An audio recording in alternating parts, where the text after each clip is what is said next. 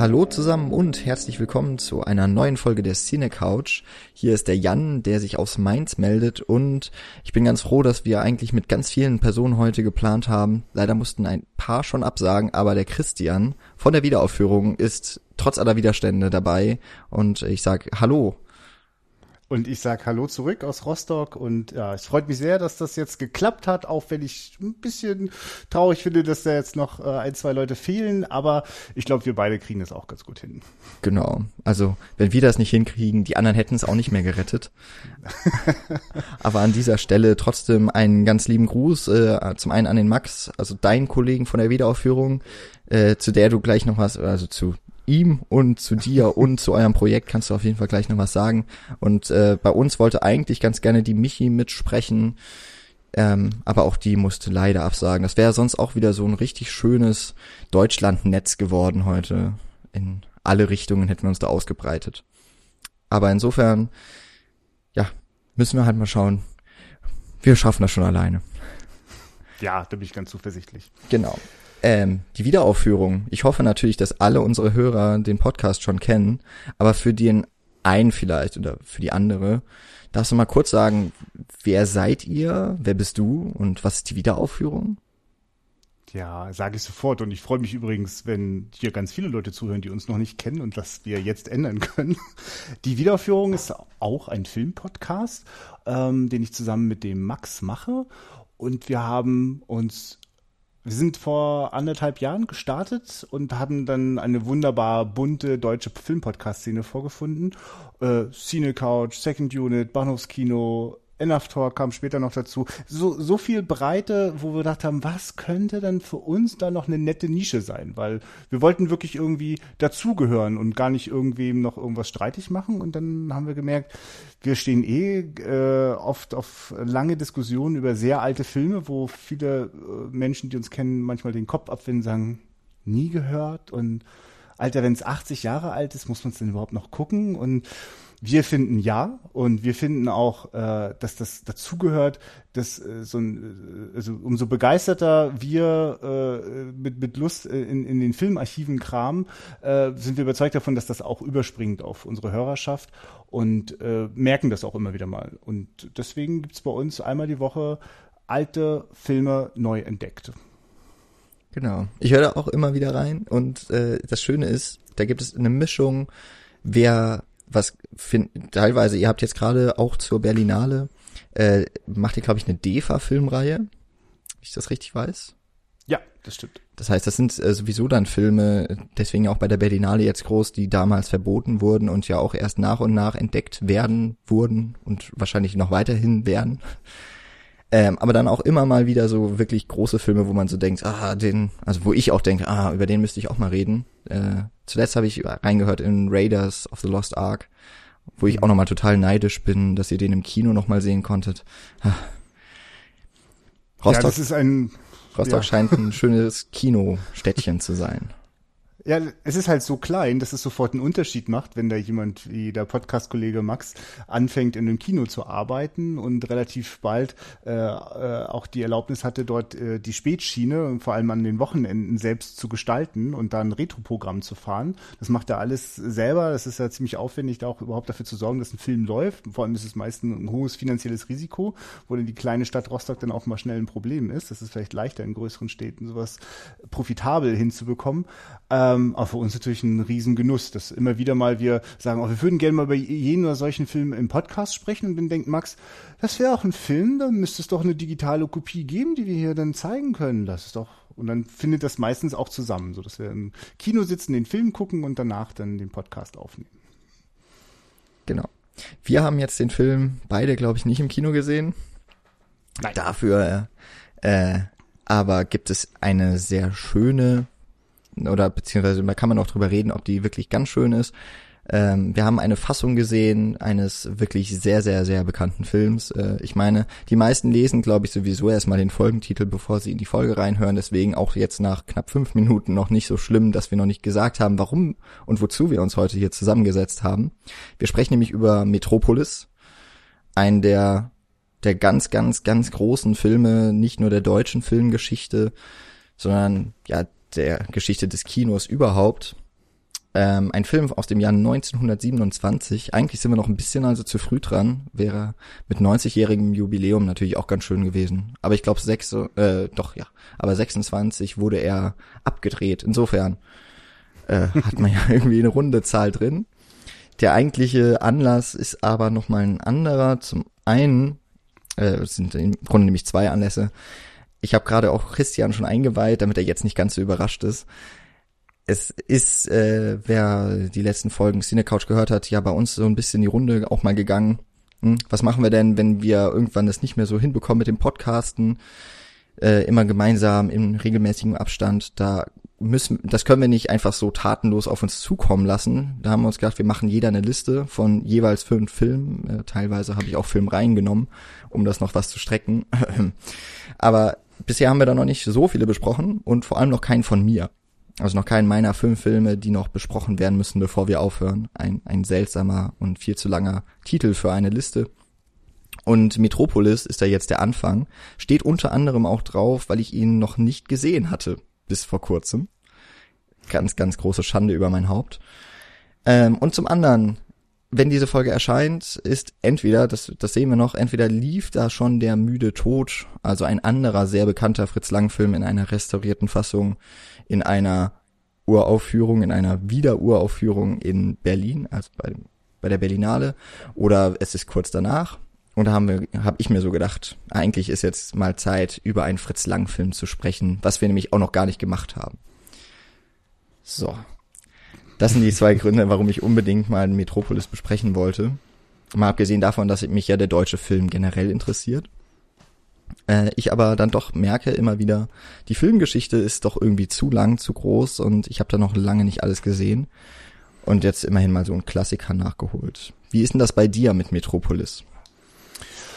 Ja, der gehört auf jeden Fall zu den, also ich habe dann irgendwie so in meiner Jugend relativ äh, heftig irgendwie so ein Zusammenprall mit bestimmten Filmen, so, so Citizen Kane, Metropolis, also die, das kam dann so, ich kann den, was da der Urknall ist, warum ich die plötzlich alle ganz schnell und viel und hintereinander sehen muss, das weiß ich gar nicht mehr, aber der gehörte so dazu, äh, aber ich, also bei Metropolis kommt aber wirklich noch dazu, dass ich irgendwie schnell realisiert habe, dass der also wirklich fürs deutsche Kino wahnsinnig wichtig ist, aber weil der auch einfach immer wieder auch in, in, in anderen Filmen zitiert wird, aufgegriffen wird, wirklich eigentlich auch Themen setzt schon zu einer Zeit, also ich also ich habe mich halt in meiner Jugend schon viel so auch für irgendwie Maschinenmenschen interessiert, äh, dass das dazu 1927 schon so einen spektakulären Kinofilm gegeben hat, das, das hat mich extrem neugierig gemacht. Äh, also das erste Seherlebnis kann ich mich nicht mehr erinnern. Das war wahrscheinlich irgendwo im, im Nachtprogramm des Fernsehens äh, schon mal aufgeschnappt.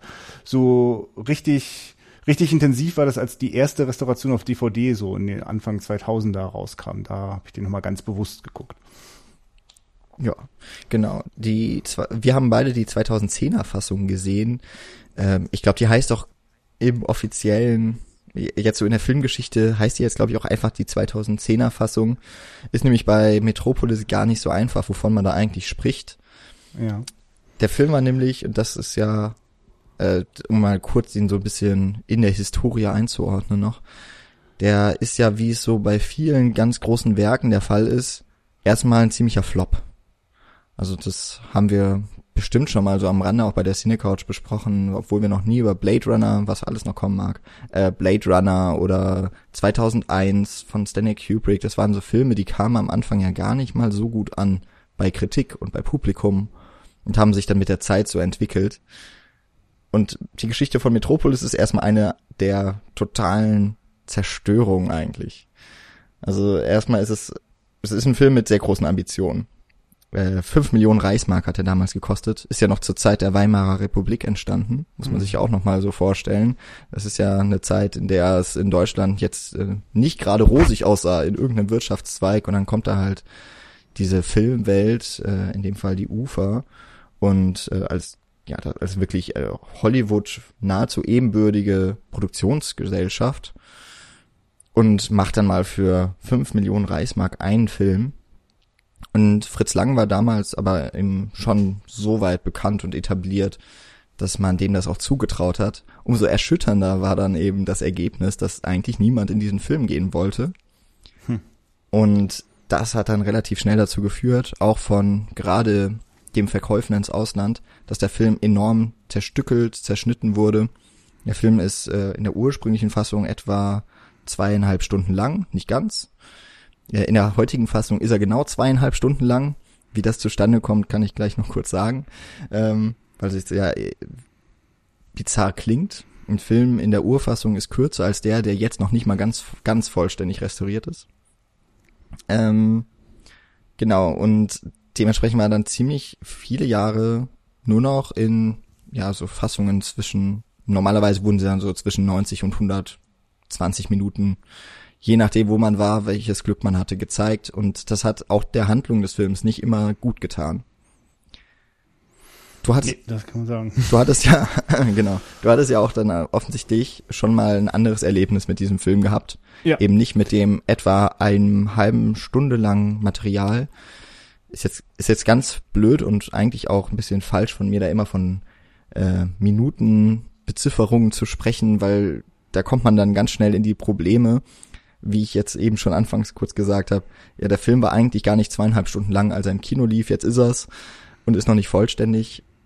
Ach, ist alles ein bisschen, ja. äh, bisschen kompliziert. Ja, aber ich, man, man kommt, glaube ich, wirklich bei dem Ding nicht so drum rum und äh, also dass, dass man das, bevor man eigentlich mal so quasi auf den, auf, auf den Plot einsteigt, das nochmal so zu greifen, dass wir es da, also das ist auch leider, also das ist eigentlich völlig normal. Das wurde mir Metropolis nochmal ganz doll bewusst, als ich jetzt wirklich erst äh, gestern die 2010er Fassung gesehen habe, äh, erstmals. Da wird mir klar, ständig gucken wir Klassiker aus der Stummfilmzeit und nehmen die natürlich so, so wie sie sind.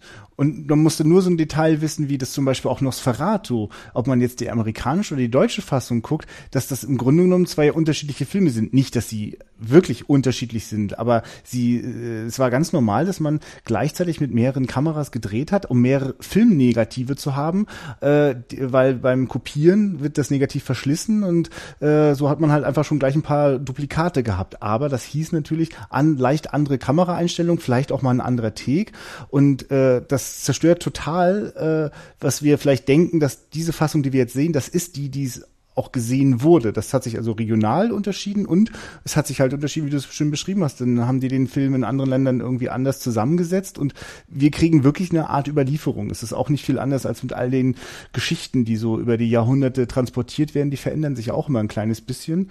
Und mich hat's total von den Socken gehauen. Ich habe in den 2000ern eine Restauration gesehen und dachte so und habe das auch für mich bisher so abgeschlossen. Metropolis ist ein wirklich visionärer Film, aber echt ein bisschen lahm und die Dramaturgie ist genauso für den Arsch wie Frau im Mond, den ich auch von Fritz Lang super interessant, aber wirklich kaum für mich zu genießen als Zuschauer. Und dann gucke ich die 2010er Fassung und mir klappte wirklich die Kinnlade runter, wie plötzlich Dinge Sinn gemacht haben, denen ich gar nicht zugetraut habe, dass sie Sinn machen wollten, weißt du? also da ist wirklich in der 2010er sind Szenen dazugekommen, die die also ja, die mir erst nochmal bewusst machen, nee, nee, der Fritz Lang hatte schon einen ganz schön schlauen Plan und plötzlich kam der mir viel moderner und und durchdachter vor, als ich dem das zugetraut habe. Also habe ich mich ein kleines bisschen geschämt, dass ich das so ja, das war der Fritz Lange, hat, hat sich eher um Kulissen und äh, Effekte gekümmert als um die Geschichte. Kann ich jetzt so nicht mehr sagen.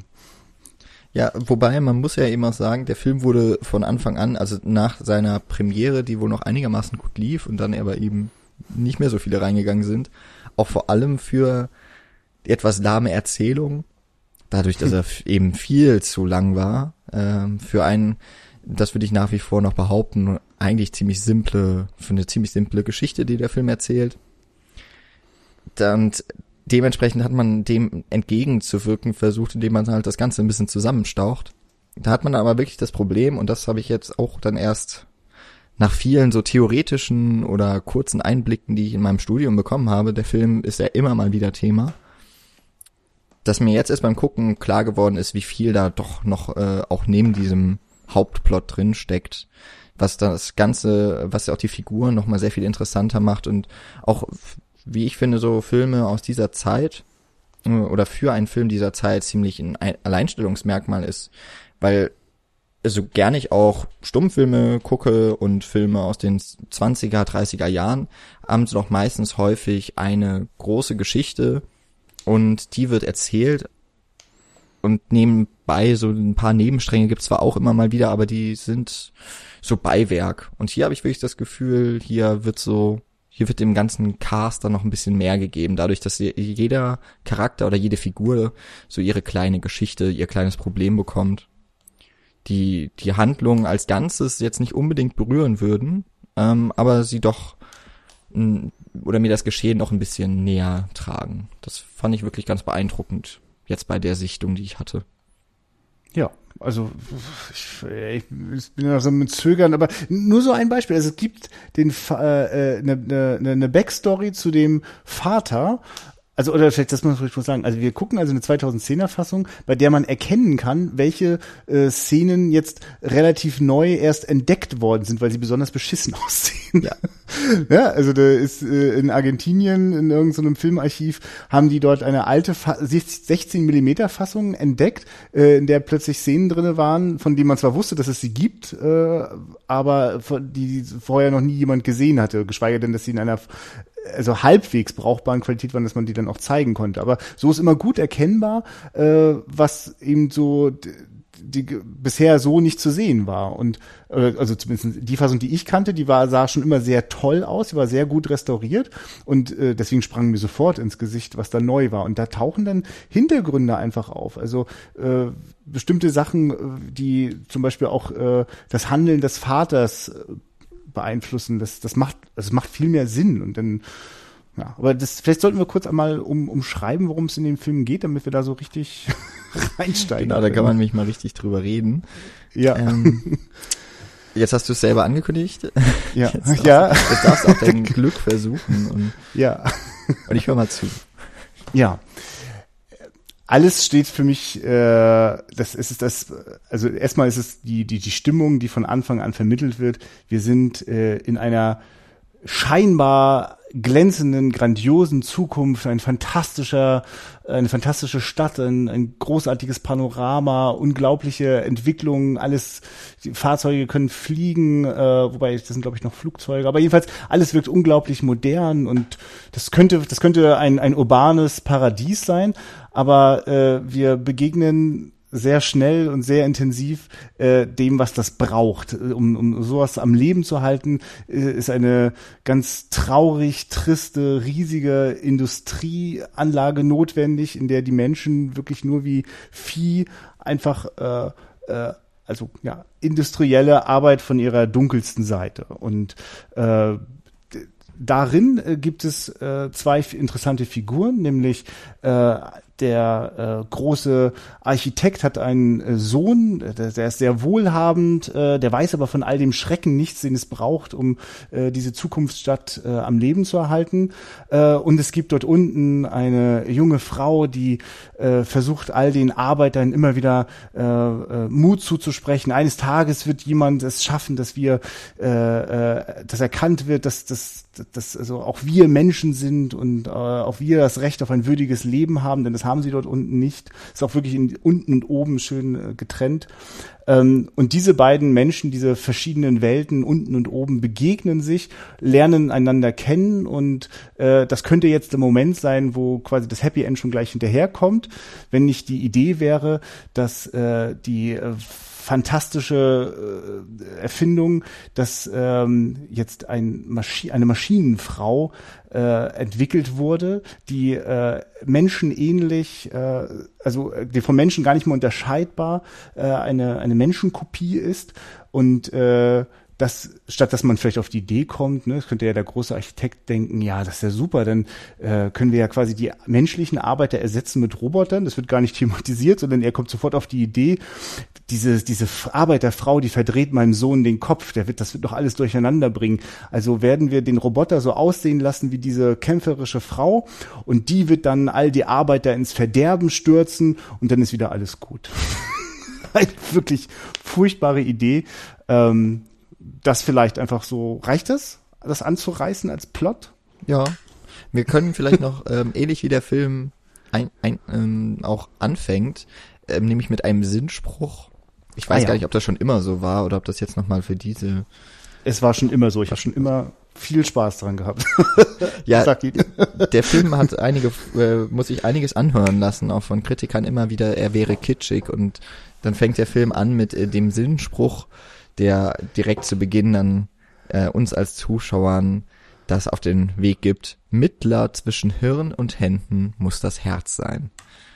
Das soll ja auch einer der Sätze sein, der äh, von Thea von Habu, der äh, Autorin des Buches, also des Drehbuchs, äh, damals auch schon, glaube ich, Frau von Fritz Lang, ähm, mhm. das, was sie so durchgeboxt hat, dass das unbedingt in den Film soll und wofür sie dann auch ziemlich viel Kritik entgegenbekommen hat, weil es so ein, ja, weil es dann auch noch mal mehrfach im Film wahrscheinlich vorkommt und auch noch mal den Film am Ende besiegelt und das alles ein bisschen zu sehr vielleicht versöhnlich wirkt. Ich fand das jetzt allerdings gar nicht so schlimm wie, also vielleicht auch deswegen, weil ich schon so viel gehört habe, ach dieser Film, das ist so ein, das ist so ein Arbeiterkampf-Kitsch. Und äh, am Ende muss ich jetzt sagen, wenn man den Film jetzt so als Ganzes guckt, ist es gar nicht so störend. Ist eigentlich dann noch eine schöne romantische oder romantisierte Auflösung eines so großen Konflikts. Ja, Aber ich meine, im Grunde ja. geht's halt immer darum, ne? Ja, und Fritz Lang macht das natürlich richtig, dass er das, also das, das quasi das, das Drama der Masse äh, abbildet äh, auf dem kleinsten gemeinsamen Nenner zwischen äh, Mann und Frau, die sich, wo sich da die Gegensätze anziehen und darin dann das, das verbindende Element entsteht. Dennoch, hab, also wirklich, ich zucke schon am Anfang zusammen und denke, aua, das kam mir aber ganz schön mit dem Holzhammer und wenn es dann immer wieder kommt, ähm, ist aber interessanterweise hat für mich die deutlich kürzere, äh, bisher von mir gekannte Fassung da noch mehr drunter gelitten. Ne? Also wie du das vorhin auch schon anklingen lassen hast, dass in dem Moment, wo man etwas, was, was kitschige Anleihen hat, dann denkt man schneidet dann einfach so ein paar Sachen weg und macht es irgendwie kompakter, dann fällt das nicht so auf. Nee, damit reduziert man Komplexität, was aus meiner Sicht Kitsch automatisch erhöht, weil Kitsch lebt ja davon, dass es sehr einfach und simpel und so konkret ist, dass einem da die Augen tränen. Und äh, das Schöne ist, dass der so gar nicht unbedingt ist. Der ist hat mehr Komplexität zu bieten. Und dann plötzlich tun mir dann auch die, die, die Sätze von Harbo nicht mehr ganz so weh. Weil ansonsten, man muss ja auch zu ihrer Ehrenrettung dann sagen, sie ist ja auch dann mit späteren Filmen immer wieder Zusammenarbeit mit Fritz Lang, hat sie ja dann auch noch einige größere Erfolge auch feiern können, auch schon ihrer Zeit. Aber ich würde jetzt auch so sagen, so das Drehbuch, wie es jetzt im Moment im Film wiedergespiegelt wird, finde ich alles in allem gar nicht so schlecht. Also gerade eben, weil auch Nebenfiguren doch Raum gewährt wird. Ich finde beispielsweise den Erfinder, den Rotwang und den mhm. äh, Herrscher über Metropolis oder eben diesen Architekten, dass äh, dass die auch noch mal so eine eine schöne Beziehung auf ein ähm, dass da auch noch mal eine Beziehung aufgebaut wird, die ja das Schicksal eigentlich auch dann wieder dieser Stadt eben mit mit äh, bestimmen wird. Es ist schon ganz raffiniert gemacht. Also das eben ja. wirklich so vier, fünf Figuren haben wir hier, die haben im Grunde das Schicksal dieser Stadt in der Hand und was das Fiese dann wiederum ist, wenn man es dann auf so ein Menschenbild vielleicht auch noch mit beziehen möchte, gerade die, ich möchte jetzt nicht sagen die bösen Menschen, eher die ambivalenteren, die äh, handeln doch ziemlich häufig aus Egoismus heraus ja. und Rachegelüsten. Ja, aber zum Beispiel, äh, wenn der Vater das tut, ohne dass man weiß, äh, dass äh, offenbar sie er und der Rotwang in die gleiche Frau verliebt waren, die viel zu früh gegangen ist, und zwar in dem Moment, wo der Sohn geboren worden ist, da kriegt das Ganze so eine tragische Dimension. Also die, das, das macht es so, so, so also das, das ist so diese menschliche Irrationalität, die aus solchen Schicksalsschlägen äh, oder die menschliche Rationalität, die aus solchen Schicksalsschlägen erwächst, die solche äh, äh, furchtbaren äh, Handlungen erst denkbar werden lässt. Das, das war zum Beispiel so ein Erlebnis. Also da sehe ich das argentinische grisselige 16 Millimeter Material und da kommen so kleine äh, Eckdaten, so Backstory zwischen diesen beiden Männern und ich denke so, okay, Vorher, weißt du, war, war es einfach nur der krasse Professor und der, der Herrscher über der Stadt so. Und die haben alle ein Ding zu laufen und von denen kommt nichts Gutes. Aber das hat der Sache für mich sofort, also ja, hat, äh, er hat mich durchaus auch berührt. Also, und gerade in so einem Punkt, also der, also der einzige Sohn, das, das letzte, was übrig geblieben ist von dieser Liebe und oh, das, das, das hat schon ordentlich Schlagkraft. Ja, äh, ich muss sagen, ich beneide dich ja doch darum, dass du diesen Vergleich noch ziehen kannst zwischen der Fassung, die jahrelang ja dann auch die als im Grunde beste Annäherung an das, was Metropolis mal war, gegolten hat. Und jetzt eben hat man die noch nähere Fassung. Ja. Dass sich da doch einiges ändert, weil für mich jetzt sind die beiden Hauptfiguren, die es dann ja eigentlich sind, also diese, äh, der Freda ist es, glaube ich, der Sohn von Freda Sinn. Äh, ist auch ein bisschen mhm. kompliziert in dem Fall ja. mit dem Namen. ja. ähm, also der Freda, der äh, als junger Bursche in die Arbeiterwelt hinabsteigt, um sich das mal anzuschauen, wie auf welchen Füßen eigentlich der Wohlstand steht und da ja kräftig ins Grübeln und ins Verzweifeln kommt, dass das ja so nicht sein kann, dass die Menschen nicht so ähm, behandelt werden können. Und auf der und dann eben noch die Maria, die ihm ja wirklich dann die Augen öffnet, nicht nur ähm, mit der ersten Liebe, die sich da anbahnt, sondern eben auch wirklich, dass dass er das Ganze um sich herum, dass er die ganze Welt in einem neuen Licht erblickt. Und dass die beiden ziemlich plumpe Charaktere sind, also das sind halt die Guten, die auch wirklich kein, keinerlei schlechte Gedanken mit sich tragen. Und die wirklich interessanten Charaktere, das sind eben gerade die, die jetzt durch diese neu entdeckten Teile erst ihre Tiefe bekommen. Ja. Und ich wirklich den Eindruck äh, hatte bislang, äh, dass so, also ich zum Beispiel bin ein großer Fan von Fritz Langs M, das muss ich kurz einfach mal einschieben.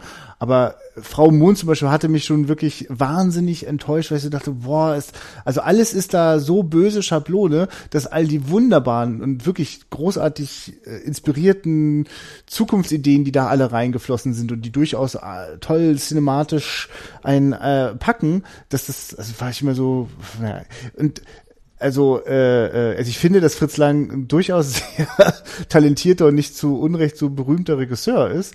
Aber ähm, ich habe dann wirklich gedacht, na, aber Metropolis, ja, das, da waren halt andere Sachen irgendwie wichtiger als komplexere Figuren. Und ja, da sehe ich, nee, nee. Also ich, ich meine, ich habe noch gar nicht reflektiert, was für eine Fassung von Frauenmond ich eigentlich gesehen habe. Ne? Also das wahrscheinlich muss ich noch so einiges revidieren, äh, äh, was, was, was da meine Vorurteile gegenüber Fritz Langs. Ähm, also ich habe halt gedacht, er wollte vor allem überzeugen mit spektakulären äh, Bildern und Effekten, äh, was für mich noch nie funktioniert hat, wenn mich nicht auch die Figuren mitgenommen haben.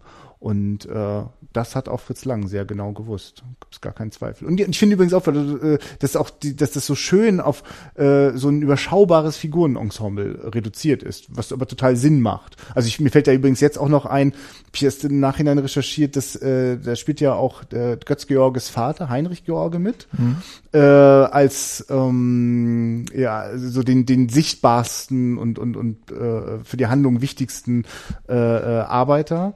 Ähm, und das ist zum Beispiel auch eine total tolle, toll geschriebene Figur. Also mit, mit diesem dramatischen Kniff, dass er am, am Anfang äh, durch seine Nachricht äh, an den Herrscher auch äh, äh, da einen, einen, einen aus der Führungsriege da einen Misskredit bringt und später in diesem verzweifelten Akt äh, im Finale so auch zwischen die Fronten gerät. Äh, es ist total, ja, ja sehr, sehr, sehr gelungen, finde ich, ja. Ja, genau. Also diese Verknüpfung von äh, vordergründig gibt es ja zwei Haupthandlungsstränge, würde ich sagen. Also zum einen ja. ist es dieser dieser Klassenkampf, äh, der, denke ich mal, auch den wirklich so die den äh, wie nennt man den Zahn der Zeit da wohl getroffen hat in den Ende 20er Jahre.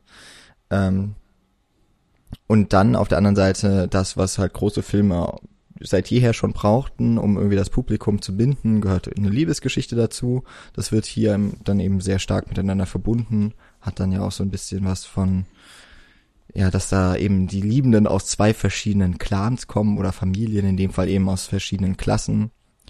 Ähm, eben der Freda und die Maria eigentlich eine Liebe, die nicht zustande kommen könnte.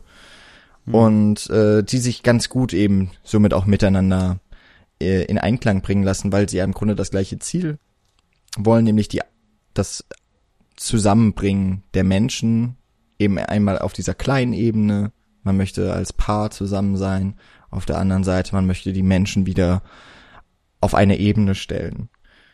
Und daneben gibt es dann eben noch ganz kleine Geschichten. Dann gibt's eben die, dass der Vater eine Beziehung zu seinem Sohn hat, wahrscheinlich ihn irgendwann mal an seiner Stelle wissen möchte, also als Erben und eben als, als Nachfolger in seinem Amt. Den, dann Rotwagen, der seiner alten Liebe, eben der Mutter von Freda, hinterher trauert und einen Maschinenmenschen baut, aber eben auch nicht, um, um der Menschheit damit wirklich als einen großen Gefallen zu tun. Oder vielleicht auch doch, es wird nicht wirklich thematisiert. Das ist eigentlich ganz interessant, dass, dass es da im Visionären schon ziemlich weit geht. Ähm, dass es diese goldene, natürlich äh, im Film nicht goldene, da es ein Schwarz-Weiß-Film ist, eine goldene ähm, Robotergestalt oder äh, hat ja doch schon durchaus auch menschliche Züge. Dann mhm. aber eben auch noch diese, diese Rache-Beziehung, diese, diese Gegenspieler, äh, Friedersen und, und Rotwang. Und dann auch noch die Geschichte von dem, der diese Herzmaschine da ähm, bewacht. Ja. Das ist, Ach, das ist genau, echt ja. Unfassbar, wie komplex das dann auf einmal wird, wenn man noch diese ganzen kleinen Geschichten mit dran nimmt. Und die dann auch wirklich zu großen ähm, emotionalen Momenten und aber auch zu epochalen Momenten irgendwie äh, dann letzten Endes oder dafür sorgen. Ich denke da jetzt gerade an, an die Massenszenen so ziemlich, ich glaube, es ist so der Anfang vom dritten Akt, wenn die Revolution startet und das mhm. Arbeiterdorf äh, droht geflutet zu werden, beziehungsweise es wird geflutet, aber da mhm. haben dann die Arbeiter ihre Familien hinterlassen.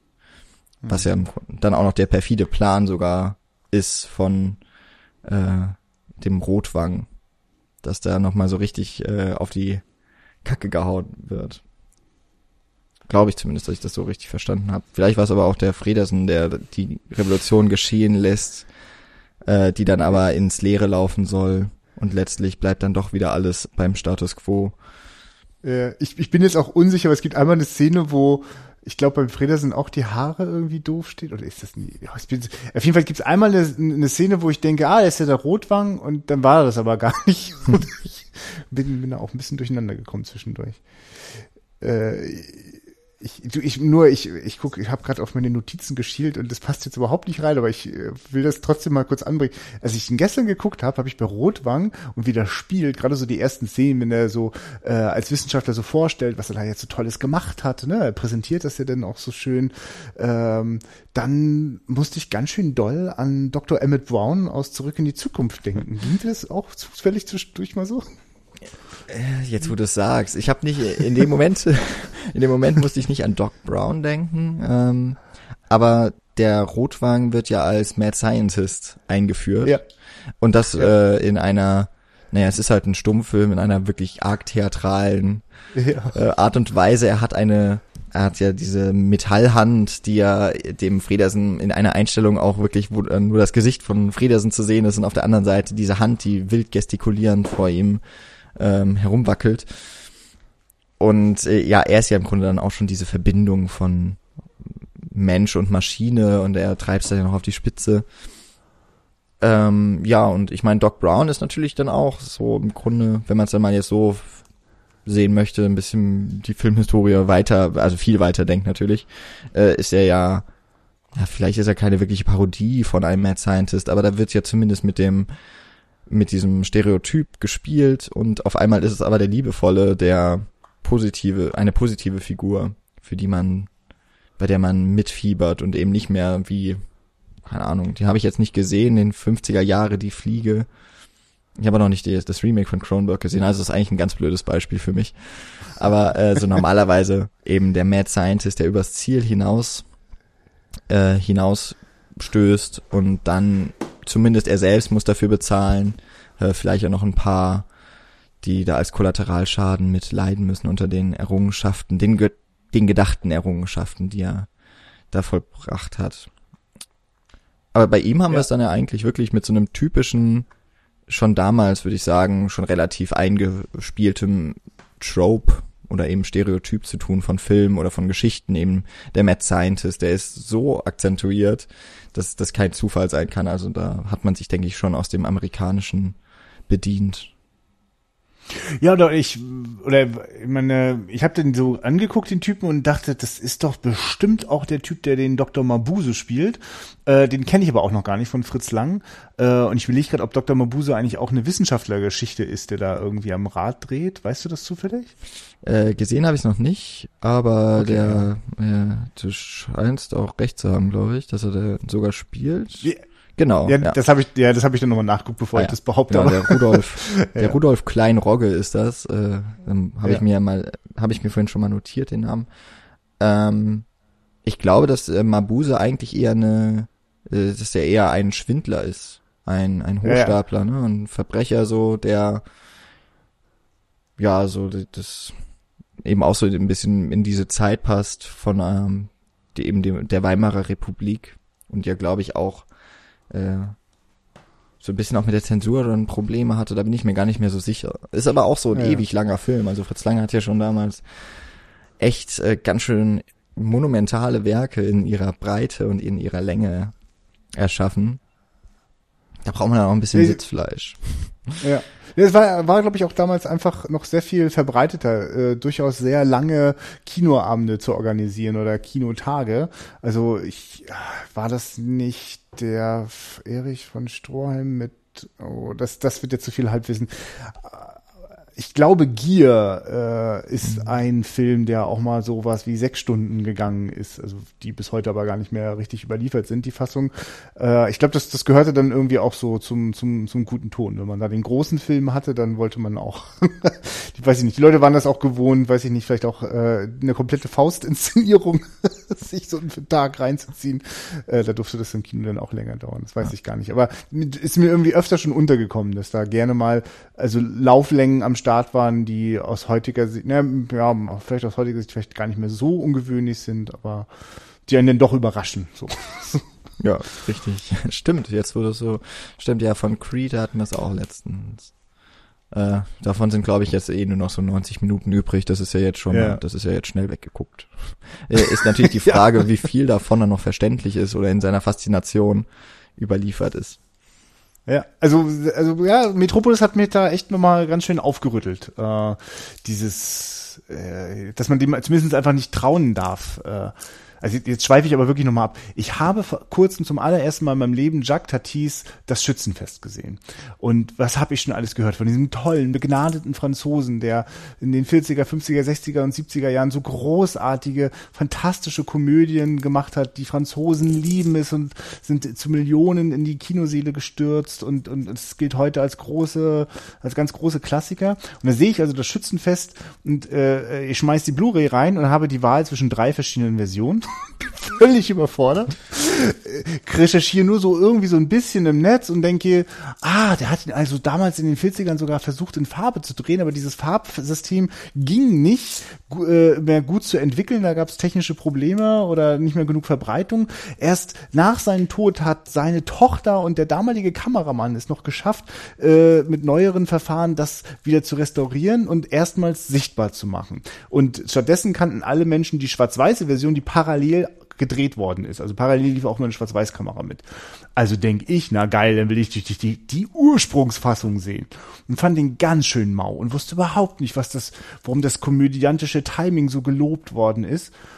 Und dann ahne ich das schon so ein bisschen. Naja, gut, Tati hat ja dann das nicht mehr erlebt, dass das zusammengesteckt worden ist. Vielleicht haben die halt nicht so ein gutes Gespür für den Schnitt gehabt. Und siehe da, die äh, Fassung von Tati, die schwarz-weiße, die er dann halt zwar notgedrungen, aber die er dann halt fertiggestellt hat, funktioniert tausendmal besser. Und es war so, das kann doch nicht sein. es, also es ist wirklich, wirklich mit Vorsicht zu genießen. Wenn wir einen Klassiker äh, sehen, der irgendwie 80, 90 Jahre alt ist, sehen wir ein, kriegen eine gute Geschmacksrichtung aber sollten sehr vorsichtig sein zu glauben, wir wüssten, wie es tatsächlich gewesen ist. Das äh, muss man wirklich, glaube ich, so mit so einem archäologischen Verständnis wahrscheinlich rangehen. Schön vorsichtig, immer genießen, was man so zu Gesicht bekommt, aber keine voreiligen Schlüsse. ich glaube, da triffst du wirklich den Nagel auf den Kopf, wenn du das so sagst. Ähm, es ist nämlich, es, das macht jetzt ein großes Fass auf, aber irgendwie passt es bei Metropolis dann ja auch mal äh, ja. über, weil Metropolis so ein damals, also 2010, war es ja ein, für die Medien ein riesiges Ding, wenn man von, wenn man so denkt, eigentlich ja alles so schnelllebig, ne? Und jetzt kommt halt so ein Film aus den 20er Jahren und ist auf einmal wirklich ein Thema auch. Ähm, durch die Berlinale dann ja auch nicht zuletzt mit der riesen Uraufführung, äh, mit großem Orchester. Äh, ich glaube, zwei Tage später lief der Film dann auf Arte in einem Live-Mitschnitt. Also, ähm, genau, wurde damals live aufgenommen, äh, die, die, diese Uraufführung. Und ich bin mir jetzt nicht ganz sicher, aber ich glaube, seitdem ist es wirklich richtig, richtig schwierig, bei der Berlinale für diese großen Restaurierungen überhaupt noch eine Karte zu kriegen. Mhm. Ähm, soweit ich das jetzt hier mitbekomme, selbst von den äh, von den äh, Organisationen, die diese Restaurierungen machen, selbst die müssen um ihre Plätze da kämpfen. Und ähm, was haben wir denn jetzt? Jetzt ist ja der aktuelle Fall der müde Tod. Bei dem ist, glaube ich, gar nicht mal so sehr das Problem, dass da Szenen gefehlt haben. Davon gibt's, glaube ich, auch schon eine recht gute, gibt's da recht gute Restaurierungen.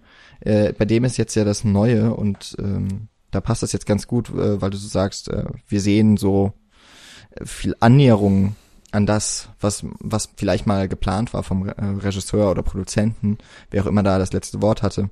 Bei der müde Tod ist jetzt so, dass zum ersten Mal eine viragierte Fassung gezeigt wird. Mm. Ähm, also der Film ist im Grunde in Schwarz-Weiß gefilmt, aber man geht ganz fest davon aus, zu der Zeit, äh, der ist glaube ich von 21, hat man Filme eigentlich nicht und oder äh, von diesem Maßstab hat man die Filme nicht unbedingt äh, in Schwarz-Weiß belassen, sondern hat sie eingefärbt über chemische Verfahren.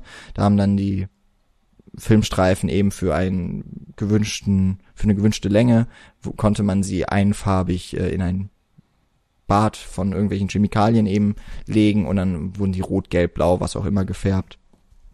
Und von dem Film jetzt eben der müde Tod ist nichts, ist keine Fassung mehr vorhanden, die viragiert ist.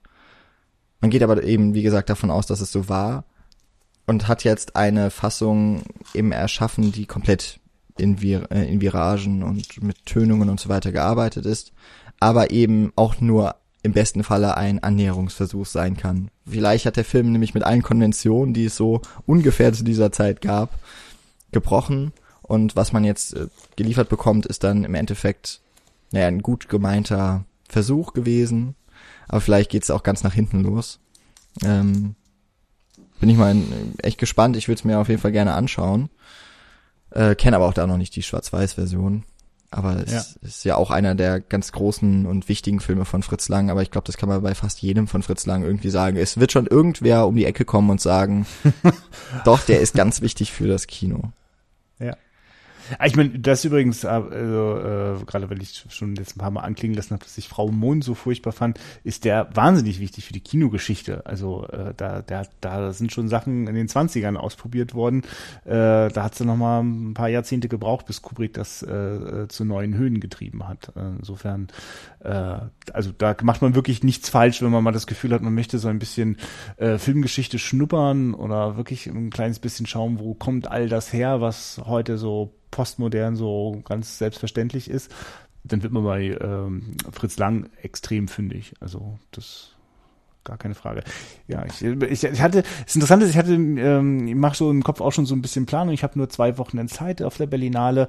Äh, was, was kann ich mir anschauen? Und habe das den einfach schon mal rausgeführt. Ach ja, Fritz Lang. Ach, ich kenne doch, was ich wissen muss. Und, und jetzt hast du mich total neugierig gemacht, gerade wegen diesem Zwiespalt, dass da was groß präsentiert wird, das auch ja auch nur eine sehr, sehr mm, gut recherchierte Vermutung ist, die dann da gezeigt wird. Ja. Also ich möchte natürlich jetzt äh, den, den Personen, den, den Federführenden bei der, das äh, wird wieder bei der Friedrich Wilhelm Monau Stiftung restauriert. Da möchte ich gar nicht sagen, dass da, dass da jetzt äh, so ins Blaue geraten wird. Das sind auf jeden Fall, wie ich jetzt auch äh, letzte Woche erst äh, hautnah erleben durfte, da sind ganz, ganz äh, gute, äh, gut ausgebildete, sehr erfahrene Fachleute am Werk also da bekommt man dann schon das, denke ich, zu bieten, was idealerweise jetzt noch wieder zu erschaffen ist. Ich habe auch jetzt zuletzt Texte gelesen von ähm, Filmrestaurierungen. Ich glaube, da war die freudlose Gasse dabei, wo man im Grunde wirklich komplett ins Blaue auch den Schnitt machen musste, weil ja. das Drehbuch glaube ich, gar nicht oder nur teilweise überliefert war. Es, es war nicht klar, hat man überhaupt das gesamte Material, die es, man geht eher mal davon aus, natürlich hatte man es nicht.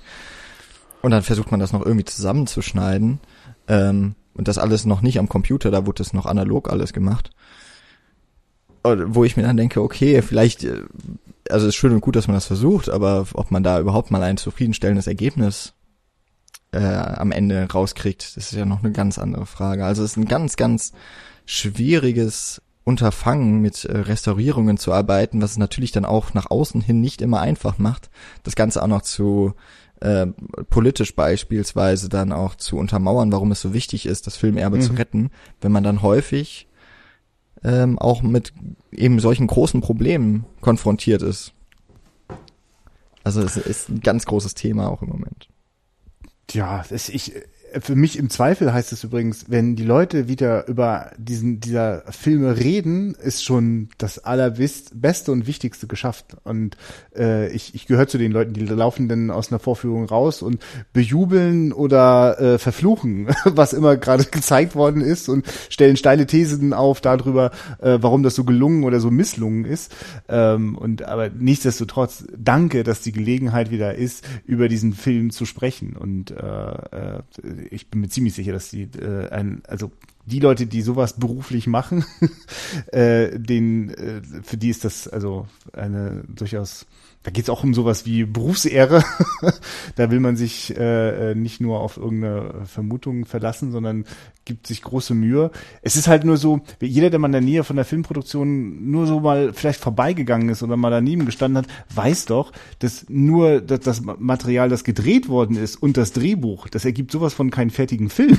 Also natürlich kann man anhand dessen etwas schneiden, aber äh, spätestens, wenn äh, ich einfach nur entscheiden muss, äh, 80 Jahre später, später, wann geht's in die Szene rein und wann geht's wieder raus. Also ich meine, ich bin ja schon wahnsinnig geworden zu 35 mm Kinozeiten, äh, dass das Überblenden zwischen zwei Akten ja auch bedeutet hat, dass äh, es immer das Timing unterschiedlich war, je nach Vorführer, ein bisschen früher, ein bisschen später. Und also damit ja. quasi mindestens sechs bis sieben Mal beim Film ins Timing eingegriffen worden ist. Und äh, ich finde das schon, also ich habe also aus meiner eigenen äh, äh, Jugend äh, Film und Spaßhabzeit äh, so einiges erlebt, was so die Welt angeht von ja, und wie schneiden wir denn das? Jetzt haben wir es gedreht und wie soll daraus jemals ein fertiger Film werden?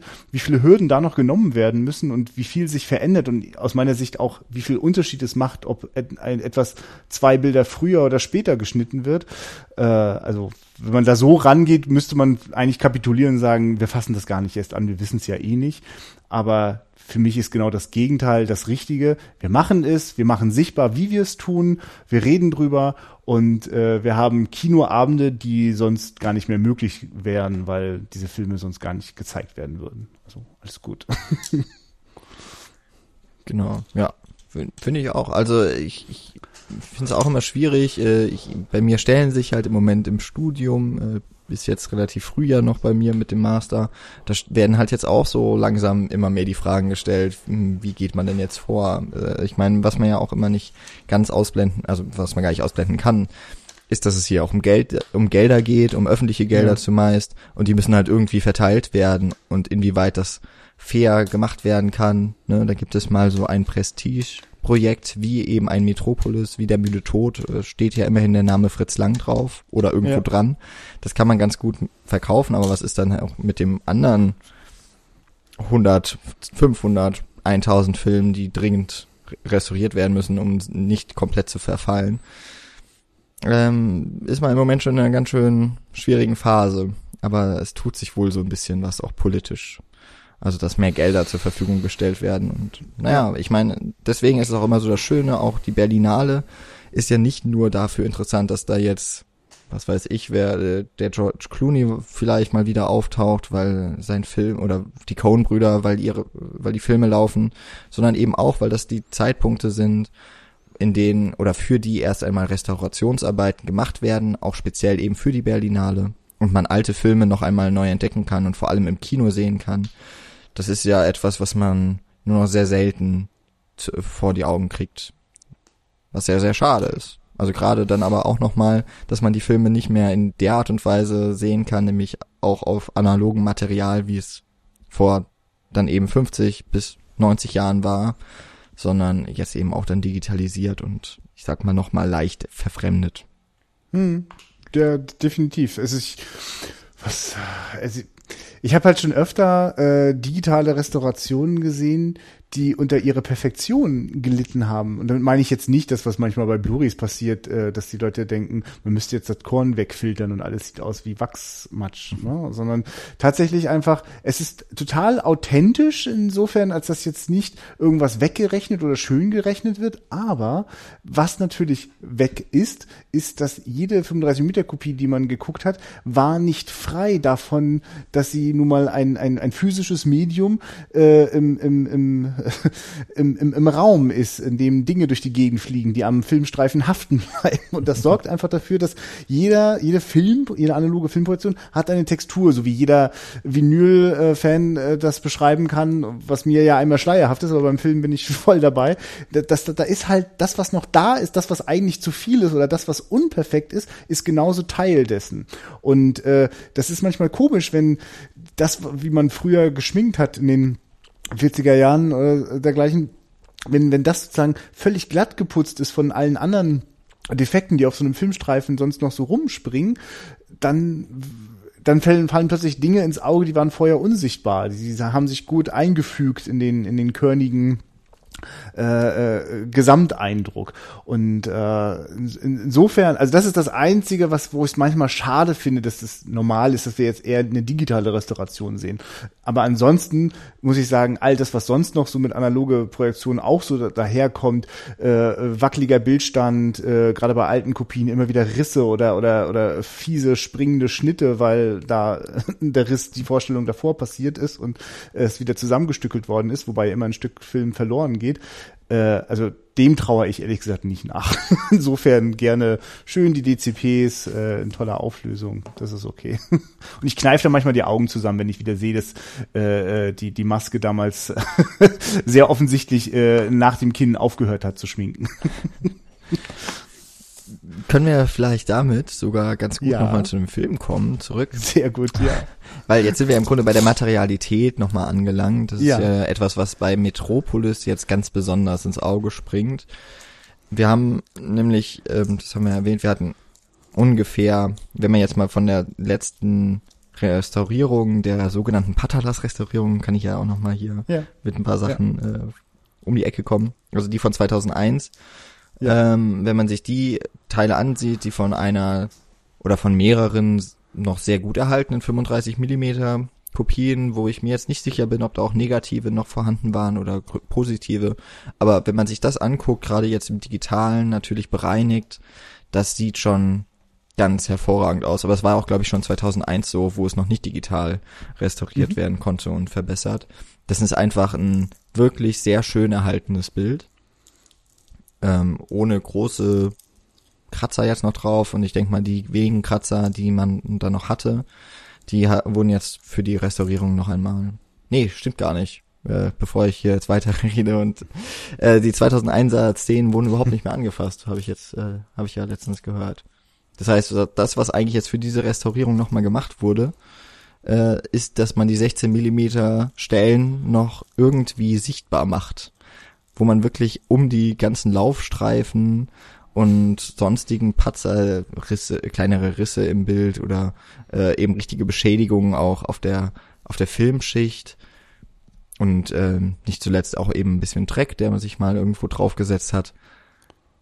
Ähm, dass wir also hier zwei sehr unterschiedliche Materialien haben, die was auch für alle digitalen Restaurierungen, die ich so kenne, sehr ungewöhnlich ist, dass man sie so stark voneinander unterscheiden kann und dass man es eben dabei belassen hat.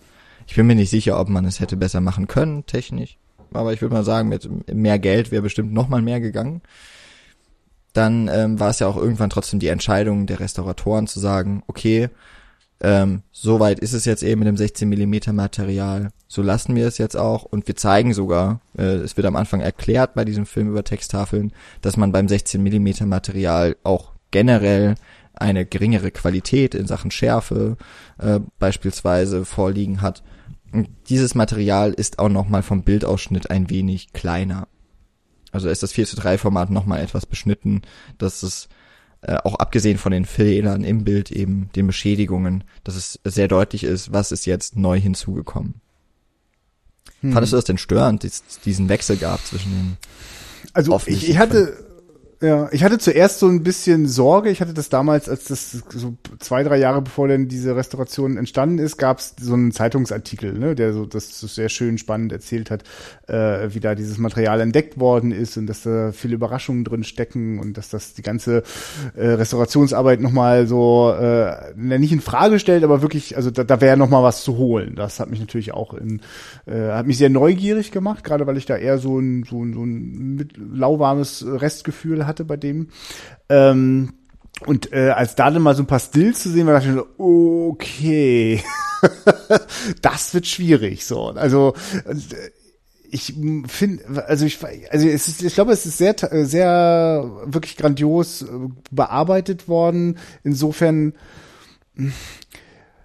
also, also zum Beispiel die Idee, dass, weil der Filmstreifen immer wieder vom 16 mm nur ein kleines Stückchen, also, oder, also immer wieder was gefehlt hat, aber mal ist das links oben und rechts oder, also immer an verschiedenen Stellen, aber sie haben es quasi immer richtig positioniert und dort halt die schwarzen Balken. Also man, weil manchmal war es ja wirklich im Schuss gegen Schuss, also von Szenen, die wir gerade noch völlig hochauflösend gesehen haben, dann äh, Schnitt in die argentinische, dann wieder zurück und dann aber vielleicht beim Rückschnitt nicht mehr in die argentinische, sondern wieder in die hochauflösende, weil einfach aus einem Dialog, von wo der im Schuss gegen Schuss gemacht worden ist, einfach nur ein Stückchen rausgenommen worden ist und äh, das argentinische schummelt sich so dazwischen. Ähm, und da habe ich dann total gestaunt, es hat sich also ganz schnell verflüchtigt, dass ich äh, diesen Unterschied unangenehm wahrgenommen habe, einfach weil der Szenenfluss plötzlich extrem gut gestimmt hat. Also es gab ja wirklich Momente, die ich schon immer ganz schön ruppig fand, wo ich dachte, Ach Gottchen, das ist, ja gut, das Kino gab es einfach erst seit 30 Jahren und sie, manche, manche Sachen, die wir heute gewohnt sind, wie sie so fließen und flutschen, äh, das war einfach so noch gar nicht, das, darauf hatte man gar keine, gar keine besondere Aufmerksamkeit. Und das stimmt einfach nicht. Der Fluss war da. Er, er wurde einfach nur zerhackstückelt, weil irgendwelche Zensoren oder äh, Filmproduzenten gedacht haben, wir können den Film irgendwie knapper machen oder passiger oder was auch immer. Also insofern hat mich das überhaupt wirklich gar nicht gestört, sondern es hat sehr schnell äh, die, die, die Virtuosität äh, mancher Szenen erst sichtbar gemacht. Finde ich auch, ähm, deckt sich ziemlich mit meinen Erfahrungen jetzt vom Film. Ich habe jetzt, wie gesagt, ich habe ja nicht die, die Version mal gesehen, wie sie jetzt zuletzt aussah. Gerade bei den Sachen, dass innerhalb einer Szene häufig äh, eben die Materialien 16 Millimeter und die, die bisherigen schon besser restaurierten, hochauflösenden und bereinigten äh, Szenenbilder sich immer wieder in der Abfolge treffen. Das hat mich dann ziemlich, also am Anfang hat es mich vielleicht ein bisschen noch, ist mir sehr stark aufgefallen, aber es hat mich nicht rausgeworfen. Und ansonsten überwiegt es dann tatsächlich, gerade auch bei diesem Schuss gegen Schuss, dass das sich viel organischer anfühlt. Oder was heißt viel organischer anfühlt als, ich, als zu dem, was ich nicht kenne. Aber da hat dann einfach der, die Szene hat dann in sich gestimmt in ihrer Abfolge und auch in dem, was mir verständlich gemacht werden soll. Ähm, ich meine, bei einem Stummfilm hat man ja immerhin noch das, das Glück, dass dann der Ton notfalls eben, äh, wenn es jetzt in dem Fall noch das Live-Orchester eben ist, das dann irgendwann mal eingespielt hat, ähm, dann lässt man da halt ein bisschen ein paar Noten oder sowas, lässt man mal liegen oder so. Ähm, aber in dem Fall muss man eben nicht so auf die Sprache achten. Man hat eben, ne, man hat ja die Zwischentitel mit dem gesprochenen Wort. Man hätte es am, im Grunde also auch dabei belassen können mit den Schnitten. Aber auch in diesen kleinen Szenen hat man dann eben versucht, den Film nochmal kom wirklich komplett zu machen wo dann auch nochmal die Absurdität eigentlich wirklich zutage tritt, wo der Film überall geschnitten werden äh, wurde. Ja. Wobei natürlich auch von diesen Fassungen ist ja auch nicht mehr alles erhältlich, ähm, wie sie dann mal im Kino gelaufen sind. Da ist auch immer mal wieder was kaputt gegangen, aber da, daran merkt man schon, irgendwie wurde an wirklich jeder, in jeder Kleinigkeit wurde versucht zu sparen. Ja. Und denn du hast ja interessanterweise schon durchaus die Fassung mitgeguckt. Also das ist natürlich jetzt eine ganz schöne, Stimmt, ja. also eine ganz schöne Packung, ne? Aber in Wirklichkeit, also auf, hast du auf der Metaebene die ganze Zeit die ursprüngliche Restauration gesehen, die ich auch schon kannte. Ähm, und ich habe halt mich öfter auch wirklich, also nur deswegen kann ich so gut noch die Vergleiche ziehen. Die könnte ich niemals aus meiner Erinnerung von vor sechs, sieben Jahren, als ich die andere gesehen habe, ziehen, sondern einfach nur, weil durch die Bildunterschiede es so klar war, ja genau hier hat's jetzt gefehlt. Und ich öfter gedacht habe, um Himmels Willen, das hat da gefehlt? Wie hat denn diese Szene funktioniert? Ihr habt einfach das Ende der Szene weggeschnitten, das geht nicht. Oder ihr habt äh, der Vater wirkte eher theatral auf mich. Der hatte Zwischentöne plötzlich in diesen äh, äh, neuen Inserts, wo ich dachte, okay, okay, das ergibt doch jetzt auf einmal ein Gleichgewicht. Also das, also das, weißt du, ich muss dir vorstellen, als die, als du angefragt hast, äh, habt ihr nicht Lust, äh, von der Wiederaufführung hier mit dabei zu sein, wenn wir Metropolis bequatschen? Ähm, da dachte ich, ach hey Jemine, also weil Metropolis haben wir immer wieder auch schon mal bei uns im Podcast anklingen lassen ja, ja, gut gemeint, aber eigentlich ist das nicht so richtig packend. Und ich dachte, habe wirklich so ein bisschen Sorge gehabt beim Wiederangucken, ja, bei meiner eigenen Wiederaufführung. Ähm, und deswegen war ich halt ganz schön aus dem Häuschen so. Ne? Also das mag jetzt auch wirklich noch so ein bisschen äh, besonders stark jetzt rüberkommen, diese Euphorie, die das gestern bei mir ausgelöst hat. Weil, aber ich habe damit wirklich nicht gerechnet. Also ich habe mich über Sachen gefreut, also und damit auch Szenen äh, auf einmal viel mehr genießen können. Und dadurch, dass ich eher dachte, dass es eher nicht so kommt und ich eher so mit so einer nüchternen Erwartungshaltung rangegangen bin, äh, hat es mich äh, umso stärker positiv überrascht. Und denke eigentlich, was für ein tolles Vergnügen, dass man so einen alten Schinken gucken kann und auch noch die Zensur und Produktions- oder, oder Verbreitungsgeschichte so ein Hauch miterzählt wird, so auf so einer Ebene. Finde ich gut. Ja, vor allem bei Metropolis, da ist es, das ist halt so ein prominentes Beispiel, ist es allein schon interessant, auch diese, deswegen haben wir auch damit angefangen in, in der Folge, so die Geschichte des Films mit zu erzählen. Sie gehört ja auch wirklich zu der Rezeption des Films dazu. Und insofern ist vielleicht dieser Schritt dann auch gewesen, also wir gehen jetzt einfach mal davon aus, man hätte das 16 mm Material komplett rein von allen Fehlern machen können. Ich weiß nicht, ob das dem Film in dem Fall, also diesem ganz speziellen Fall, aber allerdings auch nur wirklich gut getan hätte. Irgendwie merkt man dem Film seine Geschichte, die sowieso schon immer in den Erzählungen um ihn herum so anhaftet, merkt man ihm auch beim Gucken an, aber eben nicht auf eine störende Art und Weise. Wenn ich jetzt so überlege, dass ich ein, ein negatives Beispiel von diesem Wechsel von Formaten ähm, habe ich nämlich auch immer parat und es ist mein äh, allseits nicht äh, geschätzter Christopher Nolan, der ähm, bei dem Film The Dark Knight, glaube ich, da hatte das erste Mal IMAX-Kameras mit benutzt und dann ja. teilweise eben in Szenen wird wild die Formate gewechselt. Also von Schnitt ja. zu Schnitt hat man mal das, das äh, große 70 äh, Millimeter oder ne, ist ja dann nicht 70, aber das große IMAX-Format und dann im nächsten eben wieder im äh, 21 zu 9. Und das fällt halt auf einem Fernseher dann doch auf äh, und da sehe ich dann eben meistens dann die Filme doch noch mal häufiger als auf der Kinoleinwand, wenn andauernd das Format springt, wenn ich andauernd einen schwarzen Balken wieder an der Stelle habe, wo eben noch der Bildkader ausgefüllt war. Und eigentlich müsste ich jetzt, wenn ich da in meiner kompletten Haltung so kohärent und, und konsistent wäre, müsste ich eigentlich diese Restaurierungsarbeit an Metropolis total verteufeln und falle aber dann hier doch durchaus äh, aus dem Muster und im Grunde ist es jetzt hier mal Ausnahme der Regel, dass ich sage, diese Historizität des Ursprungsmaterials, die ist so unmittelbar mit dem Film verbunden, dass es vielleicht notwendig sogar ist, den Film so zu präsentieren. Ich finde es zumindest angemessen, äh, also die die 90 äh, Jahrzehnte irgendwie halbwegs zu würdigen, die auf diesem äh, Film lasten äh, oder oder die die in dem drin stecken, äh, da darf das auf jeden Fall mit erzählt werden. Und ich muss mich jetzt zu dieser steilen These noch versteigen, äh, das genau zu verstehen, warum das bei The Dark Knight dich äh, beim Fernsehen äh, stört und bei dem jetzt nicht.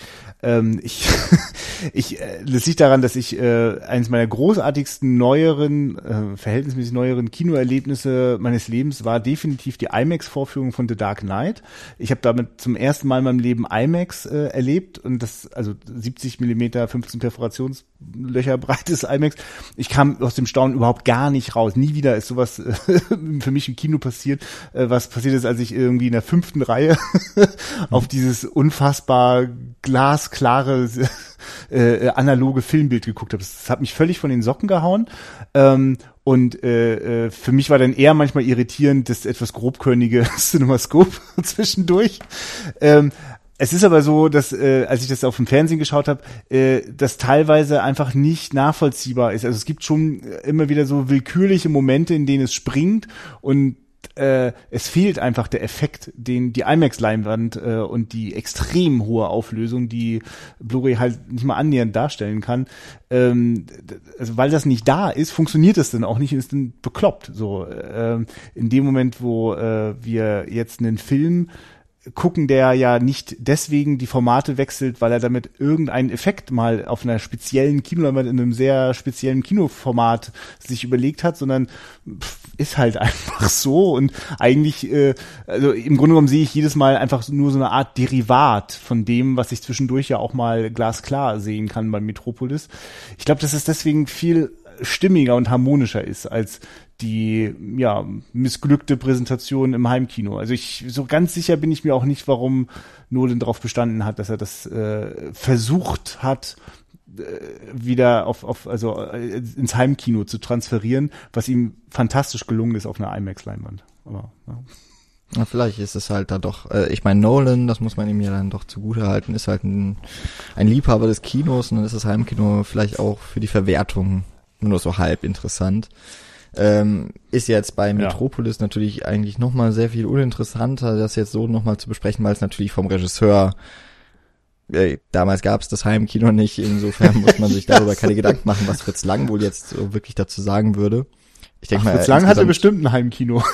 ja gut, er, ja, er wahrscheinlich dann in Amerika schon, das stimmt. Ja ja, die, ja, ich, eigentlich hoffe ich auch, ich bin mir gar nicht sicher, habe gar nicht geschaut, ob es irgendwelches spannendes Bonusmaterial gibt, das die äh, Geschichte äh, dieses argentinischen Filmmaterials mal irgendwie erzählt. Was ist, glaube ich, ganz schön spannend irgendwie. Also äh, ich, äh, ja, also da, ich ja, genau, ich glaube, das ist, das ist der springende Punkt. Es ist, da, da, es ist einfach mehr als nur, ja, wir konnten ja nicht anders, sondern äh, da, da, da, da steckt einfach mehr drinne in diesen, in diesen Formatwechseln.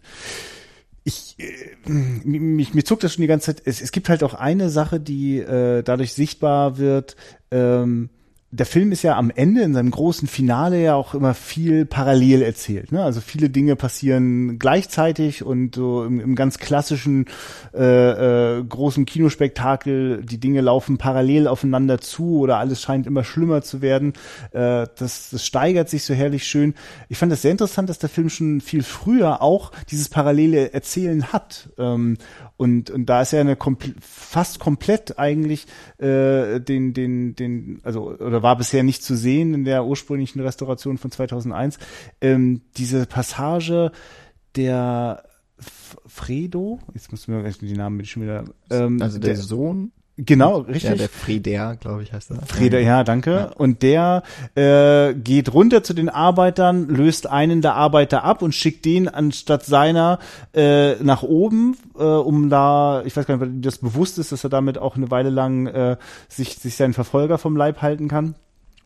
Und, und dann, was da dann passiert, dass der dann quasi plötzlich so ein Arbeiter kommt in diese feine, großartige Welt und wird auch sofort neugierig und muss in diesen Club rein. Und äh, das scheint ja fast komplett äh, jetzt erst äh, für die große Öffentlichkeit sichtbar geworden zu sein. Und das fand ich eine total schöne Idee. Also äh, so eigentlich durch, aus, aus, aus der Sicht des, des Arbeiters so zu erleben, was das Dekadente und Besondere an dieser Welt da oben ist. Das mochte ich sehr und vorher nie gesehen.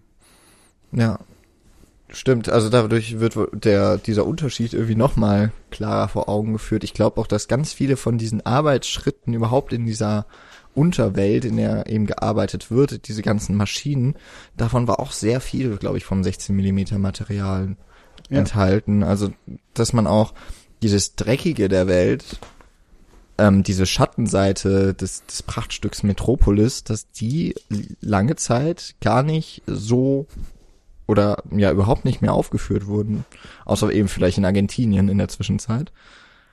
Das, das tut dem Film schon einiges. Das stimmt. Mhm. Also da wird so diese dystopische Welt, die er ja sowieso entwirft, wofür er ja letztlich auch so bekannt geworden ist. Und ich denke mal, das ist auch so das, was äh, den Film ja über die Jahrzehnte hinaus eben auch in der Filmgeschichte immer wieder in, ins Gedächtnis hat rufen lassen. Ähm, nicht zuletzt dann ja auch eben mit Blade Runner beispielsweise in der, mhm. in der mhm. Konzeption der Welt, der, der Stadt, ähm, wo der Film wirklich ähm, ein, wie nennt man das, so eine Vorreiterrolle einnimmt, also wirklich mal Sachen gedacht und artikuliert hat in seinen Bildern, die man sich zuvor wahrscheinlich noch gar nicht zu hoffen gewagt hatte. Und dann aber auch wirklich zu einem kulturellen Selbst, ne, Selbstverständnis vielleicht, ja, von eben dieser großen, von dieser groß angepriesenen Welt, die aber immer ihren, ihren Preis hat, irgendwie geworden ist. Also Metropolis ist ja, äh, das muss man ja auch noch erwähnen, das habe ich ganz am Anfang vergessen. Er wurde ja dann auch 2001 nach dieser ersten wirklich äh, wirklich großen deutschen Restaurierung auch zum ersten Weltkulturerbe der UNESCO im äh, aller Filme ernannt. Ach, tatsächlich, das wusste ich gar nicht. Interessant, ja. Muss man sich auch mal denken, dass so ein Medium, das da schon über 100 Jahre auf dem Buckel hat, hm. im Weltkulturerbe keine Rolle gespielt hat. Und dann nochmal so besonders, dass es eben gerade Metropolis geworden ist. Hm. Ähm, Oh, das, das ist ja eine Diskussion, da wäre ich gerne dabei gewesen. Äh, was da wohl für Filme miteinander, unter welchen Kriterien abgewogen worden sind. Großartig. Ich weiß jetzt aber nicht, wie viele es mittlerweile sind. Ich habe ähm, ja. nur mal kurz noch drauf geguckt, ob es mittlerweile auch andere gibt und habe dann, ähm, nachdem ich gesehen habe, dass die Filme von den Brüder Lumière, also aus den 1895ern bis etwa 1900, 1905 so ungefähr, ähm, dass die in, zum französischen Weltkulturerbe gehören. Mhm. Da habe ich dann schon gedacht, okay, ist jetzt nicht mehr der einzige, äh, gibt bestimmt noch ein paar andere. Ich könnte mir jetzt vorstellen, gerade auch aus den USA dann, die in diese Riege mittlerweile mit aufgenommen wurden. Aber eben auch etwas, was sehr lange gar nicht auf dem, ja, was nicht bedacht wurde, ähm, in dieser wirklich wichtigen ja auch und äh, für gerade auch Künstler äh, für, für das Kunstverständnis von Filmen wahrscheinlich damals auch wirklich viel bedeutet hat. Ja. Aber ist ja jetzt nochmal ein ganz großes anderes Thema.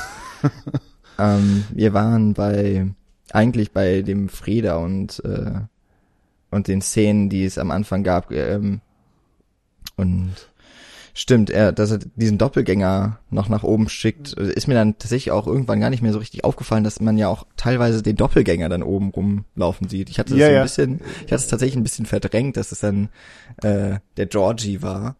Ja.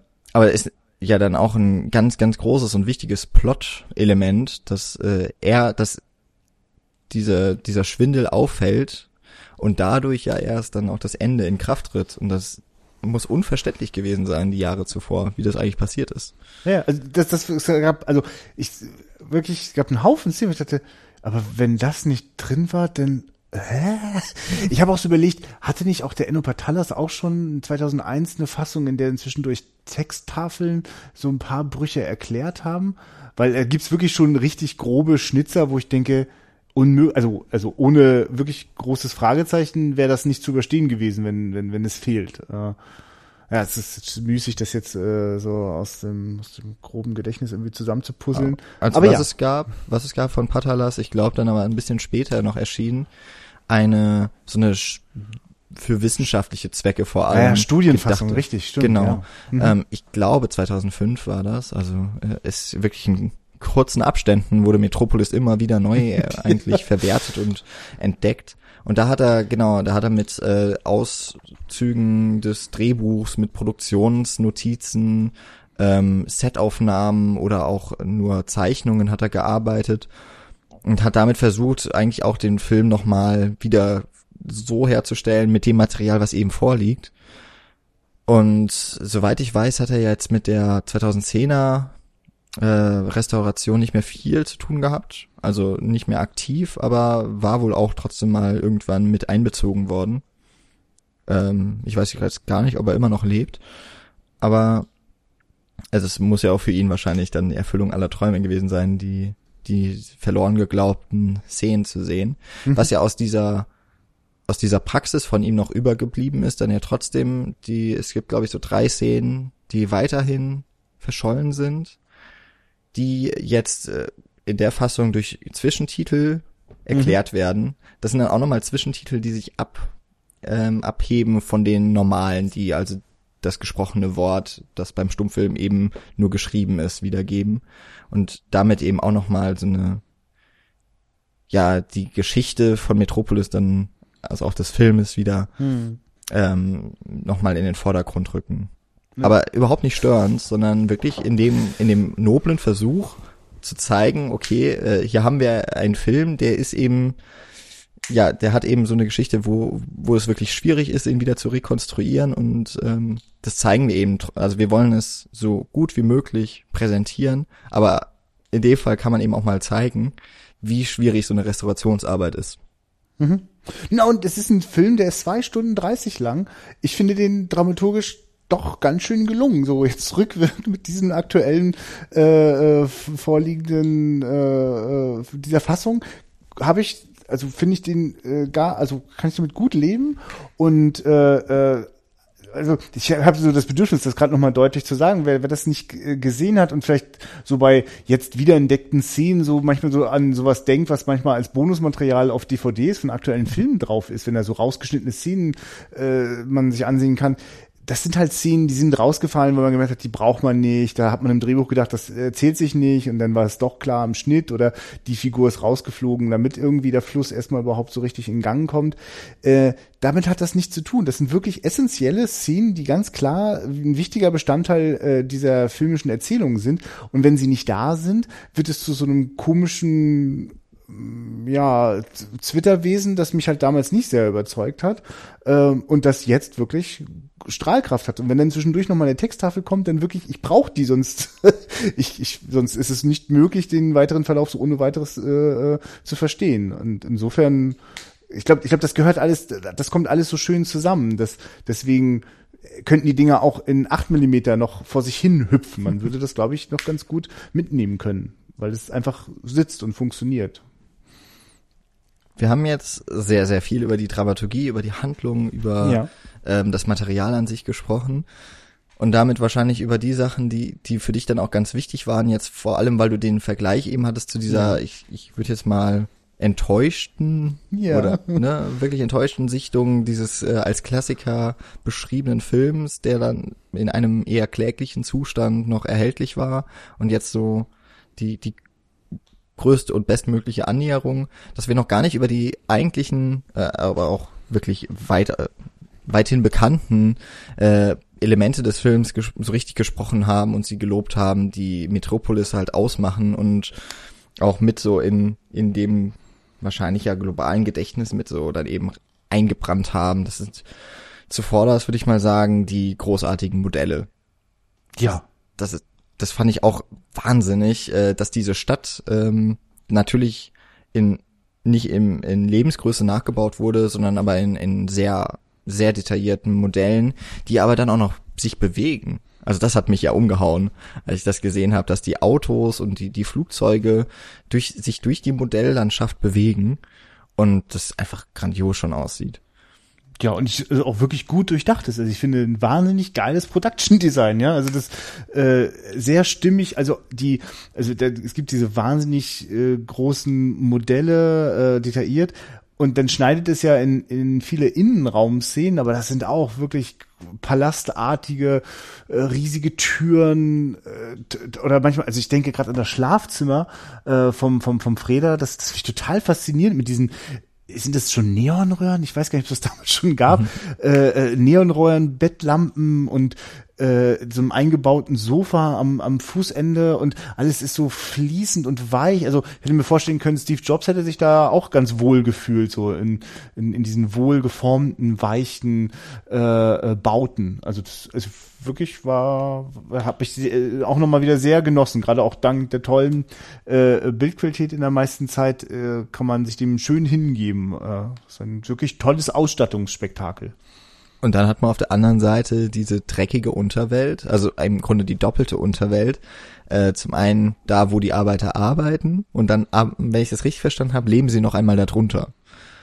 Bin ich mir jetzt gerade nicht, ja, müsste eigentlich so sein, weil sie fluten ja das, was unter ihnen liegt, später. Ja, also, ja, stimmt, ja. Ähm, wo wir wirklich, äh, man hat eben diese auch glänzende Umgebung äh, auf der Oberfläche, ähm, also in Metropolis und unten wirklich sind das dunkle, es sind jetzt keine hässlichen Häuser oder so. Also es sieht jetzt, äh, ich würde sagen, es sieht relativ normal aus, ähm, so ein bisschen ländlich vielleicht, aber alles dunkel. Ähm, alles ein bisschen verlassen, alles ein bisschen verkommen, so von der Zeit. Ähm, das ist das, wo die Arbeiter ihr Dasein fristen. Es ist, äh, ist ja eigentlich wirklich eher so etwas, es, man kann es schwierig Leben nennen. Auch so fernab von Sonne kann man sich das, denke ich, hm. Das wurde ja dann später auch häufig nochmal wieder als Element in Film verwendet, dass eben die Arbeiterklasse irgendwo unten lebt und naja, dann wird sie halt wieder gerufen, wenn Arbeit ansteht. Ähm, also das Design auch von der Arbeiterstadt fand ich ganz toll und äh, aber auch eben die Fabrik da musste ich jetzt äh, an Modern Times vor allem denken, wie da eben mit ein bisschen anderen Elementen, natürlich auch vor allem dann der Komik, ähm, Kritik an diesen Maschinen und was sie mit dem aus dem Menschen machen, ähm, wie das da verhandelt wird. In dem Fall sind das auch nicht unbedingt Maschinen, die man verstehen kann. Also es gibt diese eine Uhr äh, oder so ein urähnliches Ding, also zwei Zeiger, die der Arbeiter immer an die richtigen Stellen bewegen muss wo man denkt, ja, das ist ja keine große Arbeit, aber es, wird dann eben auch in dem Film so greifbar gemacht, wie das nach zehn Stunden einer Schicht äh, zu einer Tortur wird des Körpers, zu einer Anstrengung und das wird mir wirklich gut auch über die, da muss man dann auch mal die Schauspieler schon äh, loben zu der Zeit. Im, Im Stummfilm ist alles ein bisschen ausformulierter von der Gestik, äh, es ist alles theatraler, aber diese dieser Kampf gegen sich selbst und äh, mit dieser Maschine, das kam richtig gut rüber. Da muss ich wirklich loben. Also auch den, jetzt kann ich ja mal gerade noch den Namen von dem Freda raussuchen, Gustav Fröhlich. ja, ist der Nachname dann nicht mehr in der Rolle immer Programm. nee, überhaupt nicht. Und ich finde auch, also da habe ich auch durchaus äh, schon schlimmere äh, Grimassen gesehen, was was bei, bei Stummfilmen so als Schauspiel durchgehen darf. also das, genau, bin ich total bei dir. Ähm, ich finde auch überhaupt die Ideen, die da drin stecken, wie so äh, die, ich suche gerade das deutsche Wort, da diese ganzen Interfaces, mit denen interagiert wird, also quasi die Schnittstellen zwischen Mensch und Maschine. Mhm. Und ich finde, da sind heute, also genau das, was du beschrieben hast, dieses, was aussieht wie eine Uhr, wo halt immer äh, zwei Zeiger dort zu den leuchtenden Lämpchen hinbewegt werden müssen und eine unglaubliche Verrenkung vom Menschen verlangen.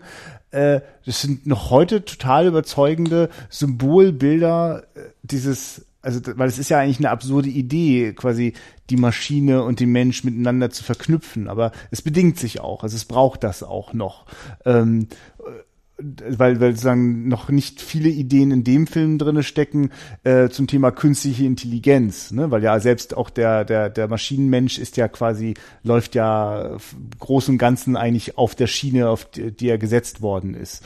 Ähm, aber dieses also also immer wieder, wenn, wenn, also was, was der Gedanke ist, was, was müssen Menschen tun, was müssen sie drücken, was müssen sie machen, bis hin aber auch zu solchen Kommunikationsdingern, wo ich richtig baff war, als das Bildtelefon aufgetaucht ist. Mhm. Wirklich so mit Top Flatscreen äh, äh, und also wenigen äh, kontextbasierten äh, Knöpfchen, die dann dazu aufleuchten. Also das ist nicht ganz, ganz also ja, also total, also gar nicht mal so, wirkt auch gar nicht so sehr wie so ein Gimmick im Film, nach dem Motto, oh, wir hatten ja noch eine tolle Idee von so einem Futuristen, die haben wir noch mit eingebaut, sondern macht wirklich in den Momenten total Sinn. Also das gehört für mich immer zu so einem überzeugenden Produktionsdesign auch dazu, dass ähm, es nicht nur lauter tolle Ideen sind, die da zusammenfinden, sondern die auch äh, einfach sehr gut äh, in der Handlung stattfinden können. Ja, der, der Film oder diese Welt, die der Film entwirft, wirkt plastisch. In jedem, in jeder Einstellung, auch weil, weil du es vorhin gesagt hast, so, es gibt eben einmal diese Modelle, die das große Ganze zeigen, aber man merkt wirklich diesen Sprung nicht oder er fällt nicht auf vom Modell in die Sets, auf, äh, bei denen dann die Schauspieler oder in denen dann die Schauspieler agieren. Das wirkt wie aus einem Guss. Und das äh, nach 90 Jahren noch, wo man von CGI-Welten umgarnt mhm. wird, die dann doch häufiger noch ähm, abstoßen, oder was heißt abstoßen, aber wo, wo es deutlich platzierter wirkt, wenn da eben der, der, wenn die Figuren da vor dem Greenscreen herumhampeln. Und hier wird auch die Welt mit den Personen, die darin spielen, eins. Das ist äh, wirklich eine sehr schöne Erfahrung gewesen und so für Science-Fiction-Genre dann ja auch wirklich sehr prägend war vielleicht gar nicht so gewollt. Ähm, obwohl, ich meine, wenn man da fünf Millionen reinsteckt in so ein Projekt, dann wird man sich schon denken, das soll hier na, vielleicht nicht, wenn nicht die Welt verändern, dann doch zumindest der Welt zeigen, was alles möglich ist. Mhm. Ähm, aber da in diesen, in diesen ganzen Bildern, da ist wirklich äh, zu sehen, dass, dass da eine Menge Einsatz war und auch einiges an Ambitionen von Filmemachern, Verleihern, Produzenten.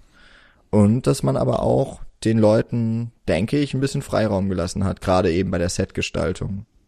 Und dass da viele Ideen eben einfließen konnten. Und wirklich, also wenn man sich anschaut, wie Blade Runner und das fünfte Element, äh, wie, wie solche Filme aussehen, was sie für eine Idee von einer urbanen Zukunft haben. Ich muss natürlich sagen, ich bin jetzt nicht so firm in der Welt äh, der futuristischen Zeichner und und und und äh, diverser Comics, inwieweit da auch schon äh, Ursprünge da auch herkommen, wie lang es das schon gegeben hat. Aber wenn ich mir einfach, also ich, ich sehe in, in, in Einstellung von Blade Runner sich äh, ganz stark, also manche Gebäude sind auch ähnlich äh, konstruiert, ne? also sind glaube ich bewusst gemeinte äh, eine Hommage einfach auch an, an, an Metropolis und würde man eine Zeitreise machen und die Sets anders aussehen lassen äh, 1927 in Metropolis, ich bin mir ziemlich sicher, das hätte Auswirkungen auf 82 Blade Runner. Äh, das, also so, so stark finde ich äh, hängen die hängen die einfach zusammen. Also man konnte einfach nach Metropolis äh, hat das einfach verändert, wie man dann in zukünftigen Filmen äh, über solche Städte nachgedacht hat. Also das ja, das, das darf der Film sich definitiv äh, draufschreiben. Und ich habe auch an, ich, ich, äh, ich sag mal, das muss ich, bevor ich diese These loswerde, weißt du was über die äh, Musik, die wir gehört haben in dem Film? Also ist das eine Annäherung an die Musik, die damals tatsächlich dafür geschrieben worden ist? Ähm, gut, dass es anspricht. Ich habe mir den Namen nochmal vom Komponisten rausgeschrieben. Also der, der die Originalkomposition geschrieben hat, das ist der Gottfried Huppertz. Ja. Und es ist so, dass der Großteil der Musik, die jetzt auf der 2010er Fassung, also auch auf der Blu-ray und DVD, was davon erschienen ist, drauf ist, ist zum Großteil diese Komposition. Ich glaube, da sind nur ganz wenige ähm, Teile nicht überliefert. Und okay. was und und die war auch wirklich ganz elementar diese ähm, Komposition zu haben, äh, niedergeschrieben, weil auch das bei anderen Filmen, es sind ja leider Gottes, äh, gerade für Restaura äh, Restaurateure ist das wirklich äh, schade, dass ja viele Stummfilme keine eigens komponierte Musik hatten, mhm. ähm, sondern da wurde improvisiert oder was erzählt beim Kino äh, oder bei der Vorführung. Äh, bei so großen Projekten wie eben auch Metropolis, da gibt es das. Und wenn man das Glück hat und man kommt an so ein Original der, der Partitur, dann hat man darauf ganz viele Informationen, die es einem ermöglichen, den Film zu wiederherzustellen. Weil dann beispielsweise Bilder beschrieben sind oder Szenen ähm, werden angekündigt in der Partitur. Ab da geht nämlich dann, keine Ahnung, wird der, kommt ein Tremolo oder sowas zum Einsatz. Ich bin bei Musik jetzt nicht so wahnsinnig firm, dass ich da mit großen ähm, und wichtigen und richtigen Begriffen äh, um die Ecke kommen kann. Aber zum einen wurde also die Komposition, die Partitur wurde dazu verwendet, den Film wieder so herzustellen, wie er wahrscheinlich mal war. Ziemlich sicher war, weil er die, äh, das, die Stücke wurden ja erst nach Beendigung des Schnitts geschrieben oder zumindest nochmal richtig angepasst. Und zum anderen kommt sie eben auch wieder vor und ist bombastisch. Ähm, mhm. Ist ja auch sogar in zwei Spuren drauf. Also fand ich sehr gut in der Stereo und in einer Surround-Fassung. Äh, letztere habe ich mir gegeben und das ist äh, ganz interessant, wenn das Orchester um einen rumspielt. Mhm. Was man ja, ja glaube ich, jetzt auch so im Kino eigentlich nicht hätte. Jetzt. Bei einem Live-Orchester zumindest nicht. Ja, wobei das ja schon mal interessant ist, wie, wie so, wie sowas sich denn im, im echten Raum ausbreitet. Aber ja, nicht jetzt, wahrscheinlich nicht wie einen so rauen Sound, aber irgendwie ist das, ja, ja ich, ich versuche gerade das fast wirklich jetzt nicht aufzumachen, aber nur gesagt, ich habe vor kurzem das große Vergnügen gehabt, äh, die deutsche Originalpartitur äh, von einem Live-Orchester zu Panzerkreuzer Potjomkin äh, zu hören und den Film dabei zu sehen. Und das war schon nochmal ganz schön aufregend. Das war, glaube ich, das erste Mal, dass ich einen Stummfilm mit einem Orchester gehört habe. Also nicht nur einem Pianisten oder einer Spur, die von, vom, vom Filmton kommt, sondern einem ganzen Orchester, das da live und atmend vor einem war. Ähm, da beneide ich dich jetzt aber ganz klar. ja, du, in Rostock, ja. Ich kann es kaum klar. Weißt du, sonst fahre ich ja wirklich wegen jedem Pups, äh, wegen jedem kleinen 60 Millimeter vor zu Tarantino oder sonst was extra nach Berlin, um das mal zu kriegen. Äh, aber manchmal passieren da hier. man sich auch mal was in der Heimat. ja. Ähm, jetzt wollte ich mich bei der Musik anschneiden. Ähm, gucken, ob ich das jetzt noch so schnell wieder zusammenkriege äh, das mir, ach richtig, genau. Also ich hatte da einfach so einen, also ich bin so im Kopf immer so ein bisschen dabei, wo, wo, wo habe ich so Zitatstellen, äh, wo es mir also quasi Metropolis schon ganz oft begegnet in anderen Filmen und nur durch das jetzt Wiedersehen ist es mir wieder bewusst geworden. Äh, das ist jetzt auch eine gewagte These, aber für mich persönlich war das sehr stimmig. Ähm, da gibt's dann diese Stelle äh, auch sehr beeindruckende Bilder, wie durch die äh, Wohnhäuser der Arbeiterfamilien äh, das Wasser sich äh, durchstürzt und die Häuser zerstört und da fließt das Wasser aus diesen Hochhäusern herunter. Und dann beschwingt sich zuerst mal die Musik auch äh, äh, zu so einem Orgelklang hinauf. Und da blitzen bei mir sofort Bilder vom Finale von Akira auf, ja, diesem japanischen Trickfilm, äh, die äh, sozusagen auch eine eine so, so, so eine eine so eine Dystopie eigentlich ist, äh, der in der Zukunftsstadt quasi äh, auseinanderbricht, also vor lauter äh, Unheil, auf dem die gebaut ist, äh, so ein bisschen zusammen philosophiert. Ähm, und ich, also das, das war dann für mich einfach nochmal, also wenn, wenn das passiert, ich gucke also einen Film von 1927 und äh, ich, ich spüre einfach, wie all die anderen Filme, die ich äh, schon gesehen habe, dass man, man kommt einfach an diesem Filmerbe nicht vorbei. Selbst wenn man das über drei Ecken, weil man es nur mal in einem Seminar was gesehen hat oder weil einem jemand anders davon erzählt hat. Also so, so, so, so viel Strahlkraft steckt definitiv in dem Film drin. Also ich finde das gerade immer plausibler, diesem Film solche Ehren wie ähm, äh, Weltkulturerbe und ähnlichem zuzuschreiben. Wenn ich mir so gerade so vorstelle, dass in ein paar hundert Jahren irgendwer äh, quasi auf die Reste unserer Zivilisation stößt, äh, dabei auch auf diesen Film stößt, das, das ist schon ganz okay. Also gerade auch was da so inhaltlich ja auch passiert, wie ja auch Bezüge zur äh, Bibel drinne sind, äh, mit all diesen Geschichten vom menschlichen Wahn immer größer, höher hinaus und dabei immer wieder nur in sich selbst und auf sich selbst zurückzufallen, äh, ist schon das ist schon ein großer Wurf. Stimmt, ja. Den Turmbau zu Babel hatten wir Ja. beispielsweise. Äh, man kann gar nicht alles erwähnen bei diesem Film, aber Ja. eine Sache, die mir auf jeden Fall noch sehr wichtig ist, ähm, kann ich auch noch so ein bisschen, glaube ich, mit der Musik verbinden. Wenn ich, äh, wenn ich mich nicht ganz geirrt habe, äh, ist bei den Aufständen immer mal wieder die französische Nationalhymne auch so angeklungen.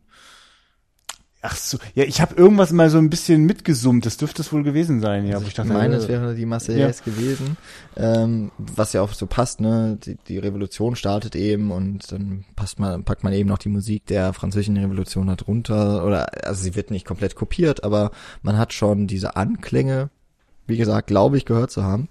Ähm, und die funktionieren dann mit dem, was auf dem Bildschirm eben auch passiert, nämlich wirklich enorme Massenszenen, ähm, die einen unfassbaren Aufwand dargestellt haben müssen. Ähm, aber Fritz Lang, ich meine, der ist auch irgendwie bekannt dafür, du hast jetzt gerade gesagt, wie er das, das Dorf hier in dem Falle flutet. Also hat er das Set halt mal geflutet. Äh, wer, ich habe die Nibelungen noch nicht gesehen, aber es steht hier bei mir im Regal. Ähm, da brennt er halt einfach mal ein- ein Set nieder, was dann ja noch dazu geführt hat, dass da irgendwie eine Woche lang Feuerwehreinsatz war in den Studios. Also der Mann hat äh, mit seiner Vision dann auch durchaus vielleicht mal ein bisschen über die Stränge geschlagen, aber der hat halt kein kein Ende seiner Vision gesehen. Und das merkt man dann hier eben auch, denn was da alles aufgefahren wird an Menschenmassen, die da ähm, schon allein, ich glaube, das ist die erste richtige Einstellung, ist ja, wenn die, äh, wenn Schichtwechsel ist. Ähm, da wurde, glaube ich, gerade eingeführt, hier, das ist Mhm. Metropolis, das ist oben und unten, da arbeiten die Arbeiter. Und dann gibt es das Bild vor den Toren der Fabrik, das jetzt wahrscheinlich dann auch schon wieder oder schon zur damaligen Zeit eine Referenz zu Die Arbeiter verlassen die Fabrik, ein, ein, einer dieser Kurzfilme der Lumières. Hm. Ähm, und da gibt's eben den, die Personen, die rauslaufen, ähm, alle in einem, ähm, in einem Rhythmus und die Personen, die reinlaufen, alle gucken nach unten. Ähm, aber zumindest habe ich auch da das Gefühl gehabt, die Personen, die rauslaufen, sind sehr viel langsamer. Hm. Die ähm, müssen sich da wirklich rausschleppen und jeder Schritt wird zu einem, ja, wird so zur Folter. Und man merkt es den Personen an, dass es schon direkt am Anfang, okay, am Schichtwechsel, die einen Personen, die gehen noch einigermaßen ähm, wach und äh, mit Energie geladen zur Arbeit, aber die, die rauskommen, die müssen sich erstmal erholen und äh, wahrscheinlich eigentlich auch länger, als es äh, ihnen gegönnt ist. Da fand ich schon so ein ganz eindrucksvolles Bild, äh, bei dem auch immer wieder hin und her geschnitten wird, auch äh, immer mal wieder aus Untersichten und so weiter. Also da wird auch schon viel gearbeitet mit dem Kamerabild. Und dann eben später, wenn dann die Revolution beginnt oder dann auch noch eine Hexenverbrennung ähm, hm. auch, äh, herbeigeführt wird, das sind dann einfach Szenen mit einem solchen Aufwand, äh, bei denen mir auch noch so wirklich so die Haare zu Berge standen, weil, weil das so intensiv dann auch war. Eben auch nochmal, da kann man dann auch nie die Musik rausnehmen. Äh, bin ich auch wirklich ganz froh, dass das eben auch bei Stummfilmen so ist. Man hat eben doch noch Ton dabei. ja. Ich äh, merke gerade, ich, ich werde das jetzt mal an der Stelle einschieben ähm, zum Thema Musik. Ähm, falls irgendjemand so das Gefühl hat, er hat schon alles zum Thema Metropolis gesehen, gehört, vielleicht auch in diesem Podcast jetzt, was, was könnte man dem jetzt noch abgewinnen? Äh, dann gibt es dieses Kuriosum, dass es in den 80ern äh, von einem äh, äh, damals sehr populären Filmkomponisten und auch sonst, glaube ich, sehr aktiven äh, Musikkomponisten, Giorgio Moroder, wurde eine spezielle Fassung äh, von Metropolis erstellt, ähm, weitaus weniger gewissenhaft. äh, ich glaube, die geht auch 80, 80, 90 Minuten irgendwie, äh, ist auch äh, nach mit großer Herzenslust eingefärbt worden und darüber läuft jede Menge Synthesizer Pop äh, äh, der härtesten Gangart. Also wer jetzt vielleicht kein Gefühl zu Giorgio Moroder hat, ähm, zum Beispiel Scarface hat so einen sehr äh, präsenten Soundtrack. Ähm, ich was. Wenn, wenn, wenn Max von der Wiederaufführung jetzt hier sprechen würde, könnte der das sehr genau erzählen. Äh, der es kennt sich besten, bestens in dem Övre von dem Herrn aus. Ähm, und das ist, äh, ja, vielleicht, vielleicht ist das, das ist eine sehr ungewöhnliche Art, äh, äh, sich den Film anzuschauen. Ich hatte ursprünglich auch vor, da nochmal reinzugucken, aber äh, den, die Stelle habe ich verpasst. Aber ähm, ja, nur falls vielleicht das Offensichtliche nochmal erlebt werden muss, wie stark natürlich auch äh, die Musik einen Film äh, in seiner Wirkung verändern kann, äh, ist das da natürlich auch zu erleben. Also das ja, das ich habe da ich habe von der Version, weil wir diesen Film eben auch besprochen hatten im Seminar, äh, kann ich jetzt auch noch mal kurz so ein bisschen abschweifen. Äh, dieses Seminar findet äh, immer mal wieder im regelmäßigen Abständen in einem Kino statt. Schön. Ich habe ein, so ein, ein sehr schönes Studium, wie ich finde, gewählt, also im ja. Kino des Deutschen Filmmuseums in Frankfurt. Und dort haben wir auch äh, eine ganz, ich glaube fast eine ganze Sitzung nur bei Metropolis gesprochen. Und da kam man natürlich auch nicht ganz rum, sich ähm, Bonusmaterial mal eben anzuschauen. Also, weil du auch vorhin gefragt hattest, ob es da noch irgendwie ja. Dokumentation gibt. Wenn du dir die Blu-ray zugelegt hast, da sind äh, ist ein Haufen an Dokumaterial dabei durch das ich mich selber auch noch nicht gekämpft habe, aber ich habe es ganz stark vor. Also es sind, glaube ich, drei oder vier Dokumentationen äh, zu allem Möglichen dabei. Ich, ich hätte mir eigentlich gehofft, dass da auch noch die Marauder-Fassung irgendwo drauf ist. Ja, ja. äh, die fehlt da leider. Ähm, und dann hatten wir eben auch die Marauder-Fassung, den Trailer zumindest mal geguckt. Und das ist schon geil so auf, auf einer Kinoleinwand. Und das war halt nur ein YouTube-Video, das uns da ja. gezeigt wurde. Also das würde ich wirklich gern mal sehen und hören. Also den Trailer verlinke ich auf jeden Fall noch. Ja, mach das mal, genau. Ähm, aber ja. okay, zur Musik, ja. dann muss ich noch eine kurze Abschweifung machen. Ja. Für, ähm, ich habe mal, also kann ich dann auch direkt nochmal dahin verlinken. Ich habe mal eine Folge ähm, in, im Alleingang aufgenommen hier für die Cine Couch äh, über den Film äh, La Passion de Jeanne d'Arc, ähm, also die Jungfrau von Orléans heißt er dann, glaube ich, ja. auf, auf Deutsch, ähm, von äh, Karl Theodor Dreyer. Und da gibt es auch äh, die Criterion Collection in dem Fall, hat den Film mit äh, so einer extra Tonspur nochmal rausgebracht. Ähm, es hatte nämlich einen Komponist, dessen Namen ich jetzt nicht mehr äh, im Gedächtnis habe, der hat aber ähm, auf Grundlage des Films ähm, Stücke geschrieben, komponiert. Ähm, das heißt dann Voices of Light und das sind so chorale und orchestrale Klänge. Und die wurden dann bei der Criterion-Fassung zusammengebracht. Weil bei dem Film ist es eigentlich so, dass kein, keine Musik übermittelt oder keine überliefert wurde. Und deswegen der Film eigentlich nur stumm gezeigt wird. Und wenn man, wenn man nur mal reinhört in diese Voices of Light, das kann man übrigens auch mal im Internet oder bei Spotify und so weiter, dann will man den Film auch nicht mehr stumm gucken. Also in dem Fall ist es auf jeden Fall ganz klar, das gehörte eigentlich nicht zum Film dazu.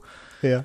Ähm, ist also in so einem Sinne vielleicht auch, ähm, wenn man aus, aus diesem puristischen kommt, dann sollte man das sich auch nicht angucken. Ich hatte da aber sehr viel Spaß dran. Also es Ja. hat den Film enorm aufgewertet. Um auch hier noch einmal der, den, den Wert von Musik, obwohl das ja, ich denke, wirklich offensichtlich ist, äh, nochmal zu untermauern, dass das auch zu Filmen dazugehört. Ja, ich krampe gerade so noch in meinem Kopf. Es, äh, also manche Sachen springen mir da noch so ins Gedächtnis, aber ich habe so ein bisschen, äh, also ich, ich hänge halt, ich, ich komme halt immer wieder natürlich auf Szenen, die ich vorher nicht gesehen habe. Die also sind mir jetzt am präsentesten. Mir wird aber gerade klar, dass die relativ wenig so quasi an, an, dem, an dem Paar hängen, dass da dann im, im großen Finale äh, rettet und sich selbst rettet und zusammenkommt und Liebe schwört und all das. ähm, aber da so so möglichst nah am Rande passiert äh, eine interessante Szene, wo äh, sie vor allem mit den ganzen Kindern auf der Flucht sind. Ne? Also alles ist schon ganz furchtbar überschwemmt und es gibt ja diese eine Treppe, die scheinbar den Weg in die Freiheit bedeutet. Und äh, die Kinder werden dort alle schon hochgetrieben und dann ist dort ein Gitter davor. Und äh, es ist halt total interessant, dass ab dem Moment, wo dann noch ein Gitter davor ist und es dann sehr dramatisch wird und äh, dort die Erwachsenen dann zur Rettung kommen müssen, dass das offenbar auch alles nicht da war und wirklich erst dann wieder äh, die schönen Bilder und damit der Hinweis, jetzt sind die argentinischen Szenen vorbei, äh, ab da, wo das wieder einsetzt, äh, scheint es so zu sein, dass die Kinder da einfach nur durchgelaufen sind. Also dass es nie dieses Hindernis gegeben hat in der in der Fassung, die ich bislang kannte. Das fand ich auch einfach so krass. Also wie wirklich so eine, es ist eine Straffung, es ist eine Verharmlosung, es macht den Film weniger reizvoll, wenn es die Flucht einfach nur irgendwie sehr geradlinig und ohne Probleme verläuft auch war sehr interessant. Das, also man hat, fand ich, fand, fand, war, es war eine sehr spannende Szene, hab die sehr gerne geschaut. Und immer wieder bei dem Film, wenn man ihn halt jetzt doch deutlich später sieht, immer wieder überraschend, an was man dann dabei denkt, weil äh, bei dieser Szene, wo sie an diesem Gitter ankommen, war für mich das äh, wie in Titanic, wenn, Ja. wenn sie aus der Ja. dritten Klasse nicht rauskommen. Das Oh ja. ist, Ja. Und es ist sogar genauso gemeint. Ja, ja, gut, ja. Weil das, Weil was, was so- macht das Gitter da, ne? Also Genau. es hält die Armen davon ab, äh, äh, den Reichen zu zeigen, äh, dass sie äh, barbarische Schweine sind. es ist halt, ja. ja. Also wirklich ein, ein Film, der vielleicht tut man dann auch, sagt man ja jetzt sogar noch zu viel, aber ich gehe einfach auch mal davon aus, dass James Cameron den Film geguckt hat. Obwohl, die Szene hat er dann ja wahrscheinlich gar nicht gesehen. Also, Ja, wer weiß. Das, das ist interessant, ja. Okay, jetzt wird schwierig, ne? Vielleicht gab's ja, ja so eine Filmemacher-Clique, die sich schon immer dieses Die haben sich das in Argentinien immer Genau. rumgeschoben, ne? Ja, ja, hast du schon gesehen. Ja, mit der Szene kannst du ganz groß rauskommen. Hat Ja.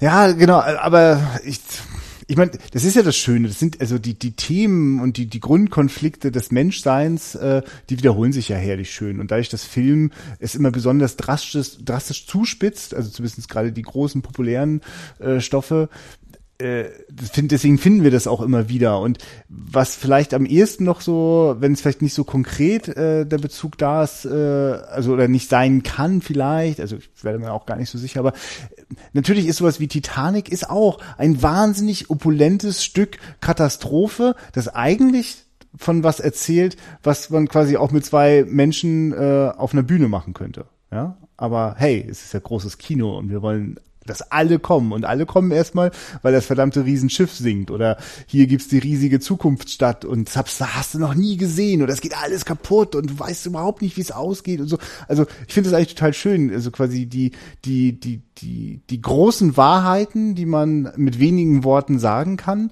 äh, mit mit diesem großen Spek Kinospektakel äh, zu zelebrieren. So, also weil wenn es ernst gemeint ist äh, und sorgfältig zusammengebaut, dann kann das ein überzeugender Kinoabend sein. Ne? Also also insofern wird mir gerade klar, dass Fritz Lang ist wirklich, also ist, ist, ist ein Blockbuster-Regisseur, so, ne? also so, so äh, im besten Sinne. Es gibt ja vieles, was ich an Hollywood äh, sehr schätzen kann. Äh, also ich, ich mich halt immer nur wunder, warum die Leute äh, scharenweise in irgendwie den vierten Transformers-Film gehen und glauben oder scheinbar auch da das bekommen, aber ich das da nicht sehe und schon gar nicht auch nur halbwegs irgendwie authentisch äh, findet, wie da, also ich habe überhaupt nichts dagegen, dass äh, riesige Blechmonster Städte zerkloppen äh, und dabei irgendwelche kleinen äh, äh, menschlichen äh, Heldengeschichten erzählt werden. Nur ich glaube sie nicht so. Und das hat jetzt nichts damit zu tun, dass ich auch sonst nicht wahnsinnig viel sonst mit, mit, mit Robotern anfangen kann, aber es liegt einfach daran, dass ich es ist eine Haltungsfrage einfach, wie man solche Geschichten erzählt äh, oder warum man sie vielleicht erzählt. Und da, traue ich Michael Bay nicht über den Weg. Wie bin ich da jetzt abgebogen? Ach so, großes Spektakel. Und Fritz Lang äh, und deine Frau haben das offenbar äh, ganz gut hinbekommen, was die Filme dann heute einfach auch wichtig und und und deswegen kann man sich, glaube ich, auch gut auf den alten Metropolis beziehen, auch wenn die vielleicht explizit die aktuellen äh, Regisseure, die alle gar nicht ge unbedingt gesehen haben müssen, äh, liegen die deswegen aber trotzdem so nah beieinander, weil ach, jetzt bin ich ein bisschen Es ist unglaublich, wie viel positive Worte. Wenn du von der, vor, vor, vor zwei Wochen habe ich noch gedacht, ach, ich werde den so richtig zerreißen, dieses alte Stück Scheiße. Endlich. Und, dann, Und jetzt rede ich mich hier in die totale Euphorie. Sehr schön. Ja, ist aber auch irgendwie eine, ist ja dann auch eine sehr schöne Erfahrung. Ich, ja. ich muss ja auch gestehen, ja, ich habe ihn ja sehr lange nicht gesehen. Das heißt, die Erwartungen, die einem dann so nach äh, vier, viereinhalb Jahren Studium an diesen Film dann nochmal irgendwie ja. hochgehalten werden, weil ja, ist klar, alle lieben diesen Film. Äh, ich habe einen Dozenten in Mainz gehabt, der hat jetzt vor kurzem eine Biografie nochmal über Fritz Lang geschrieben. Das mhm. ist wahrscheinlich der größte lebende Fan noch von, von dem Regisseur mit dem Monokel. Ähm, das heißt, da, da waren die Erwartungen extrem hoch und immer das, was ich gesehen habe. Und ich habe jetzt gemerkt, fast alles, was ich von diesem Film gesehen habe, war aus dem ersten Akt ähm, von dem ja immer noch relativ viel auch äh, noch äh, überliefert war. Ja. Aber stimmt. es sind halt immer so diese gleichen Bilder gewesen. Es ist eben diese Stadt, ähm, dann wie die Arbeiter an diesen, ja, an ihren Gerätschaften oder zumindest äh, man sieht die Maschinen ähm, und die äh, diese Maschinenfrau, die Heel oder soll ja dann zumindest zu Heel werden, also der der Mutter von Freda. Ähm, und dann noch diese letzte Szene, die kannte ich halt irgendwie auch nochmal, dieses Kitschige, ne? Also das, das muss man jetzt doch nochmal sagen. Ja. Aus meiner Warte zumindest. Bei all dem Lob und ich kann dem Film ja. auch ähm, zum größten Teil nur Lob attestieren. Also äh, die, den Kitsch bekommt man halt am Ende doch auch mit Aber den ganzen hallo. Szenen, die da noch dazukommen, nicht ganz rausgebügelt. Aber äh, es ist sehr überraschend für einen Film aus dem Jahr 1927, wie doch auch ras rasant, ja, ja. Aber ist rasant das richtige Wort? Aber was für ein, was für ein Zug der entwickelt in seiner ja. Handlung, weil da eben ähm, wirklich ganz virtuos auch nicht nur was was sich abspielt im Bild, sondern eben auch wie geschnitten wird von einer Handlung zur nächsten und es eben unfassbar ist, wenn man sich den Film anschaut und dann äh, mal ausblenden würde, was alles äh, in diesem krisseligen 16 Millimeter noch äh, was davon übrig geblieben ist wie man das auch nur noch hätte, also dass man das nicht verstehen kann, was da für eine Faszination eigentlich hinter diesem Film liegt und vielleicht noch weniger verstehen kann, warum die Zuschauer damals den Film so nicht sehen wollten. Äh, ja. Große Frage. Man, man, wir, ich meine, wir reden jetzt hier über einen Film, der seinerzeit zu sehr großer Ablehnung geführt hat, was jetzt Fritz Langs Werk an son, äh, insgesamt ja nicht sonderlich geschadet hat. hat. Er war in Deutschland danach noch und dann eben so ab Anfang 30er, Mitte 30er auch in Amerika ein, ein umjubelter Regisseur, hat weiterhin super Filme gemacht, äh, die dann eben auch da, damals schon als solche anerkannt wurden. Aber wir jubeln hier heute über einen Film, der eigentlich damals total gehasst, verrissen wurde von allen Seiten. ist auch äh, interessant, was die Zeit so mit einem macht. Und ist jetzt die große Frage, ähm, Hätte da nicht mal irgendwer angefangen, Metropolis nochmal so herauszukramen und zu sagen, was für ein wichtiger Film das ist?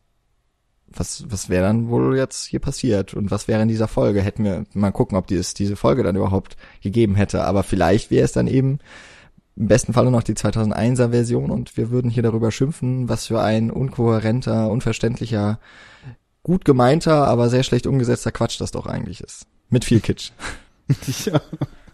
Ja, also wir könnten hier auch ein genauso großes Loblied auf äh, die emsigen äh, Arbeiter, die hinter Kinematheken und, und, und Filmrestaurationen stecken, äh, äh, anklingen lassen, weil das ist, ja, das, das wäre sehr wahrscheinlich ja, warum sollte, also warum hätte irgendjemand Interesse an dem, daran gehabt, den, den, so einen alten Flop nochmal rausholen. Ich meine, eine unfassbare Menge von Filmen werden wir wirklich niemals zu Gesicht bekommen, die damals gelaufen sind. Die vielleicht, also vielleicht auch gerade die Filme, die besonders populär waren, aber die sich, für die sich ein Jahr später keiner interessiert hat. Das geht, ist ja heute auch oft der Fall, dass bestimmte Filme für einen kurzen Moment eine wahnsinnige Aufmerksamkeit erfahren.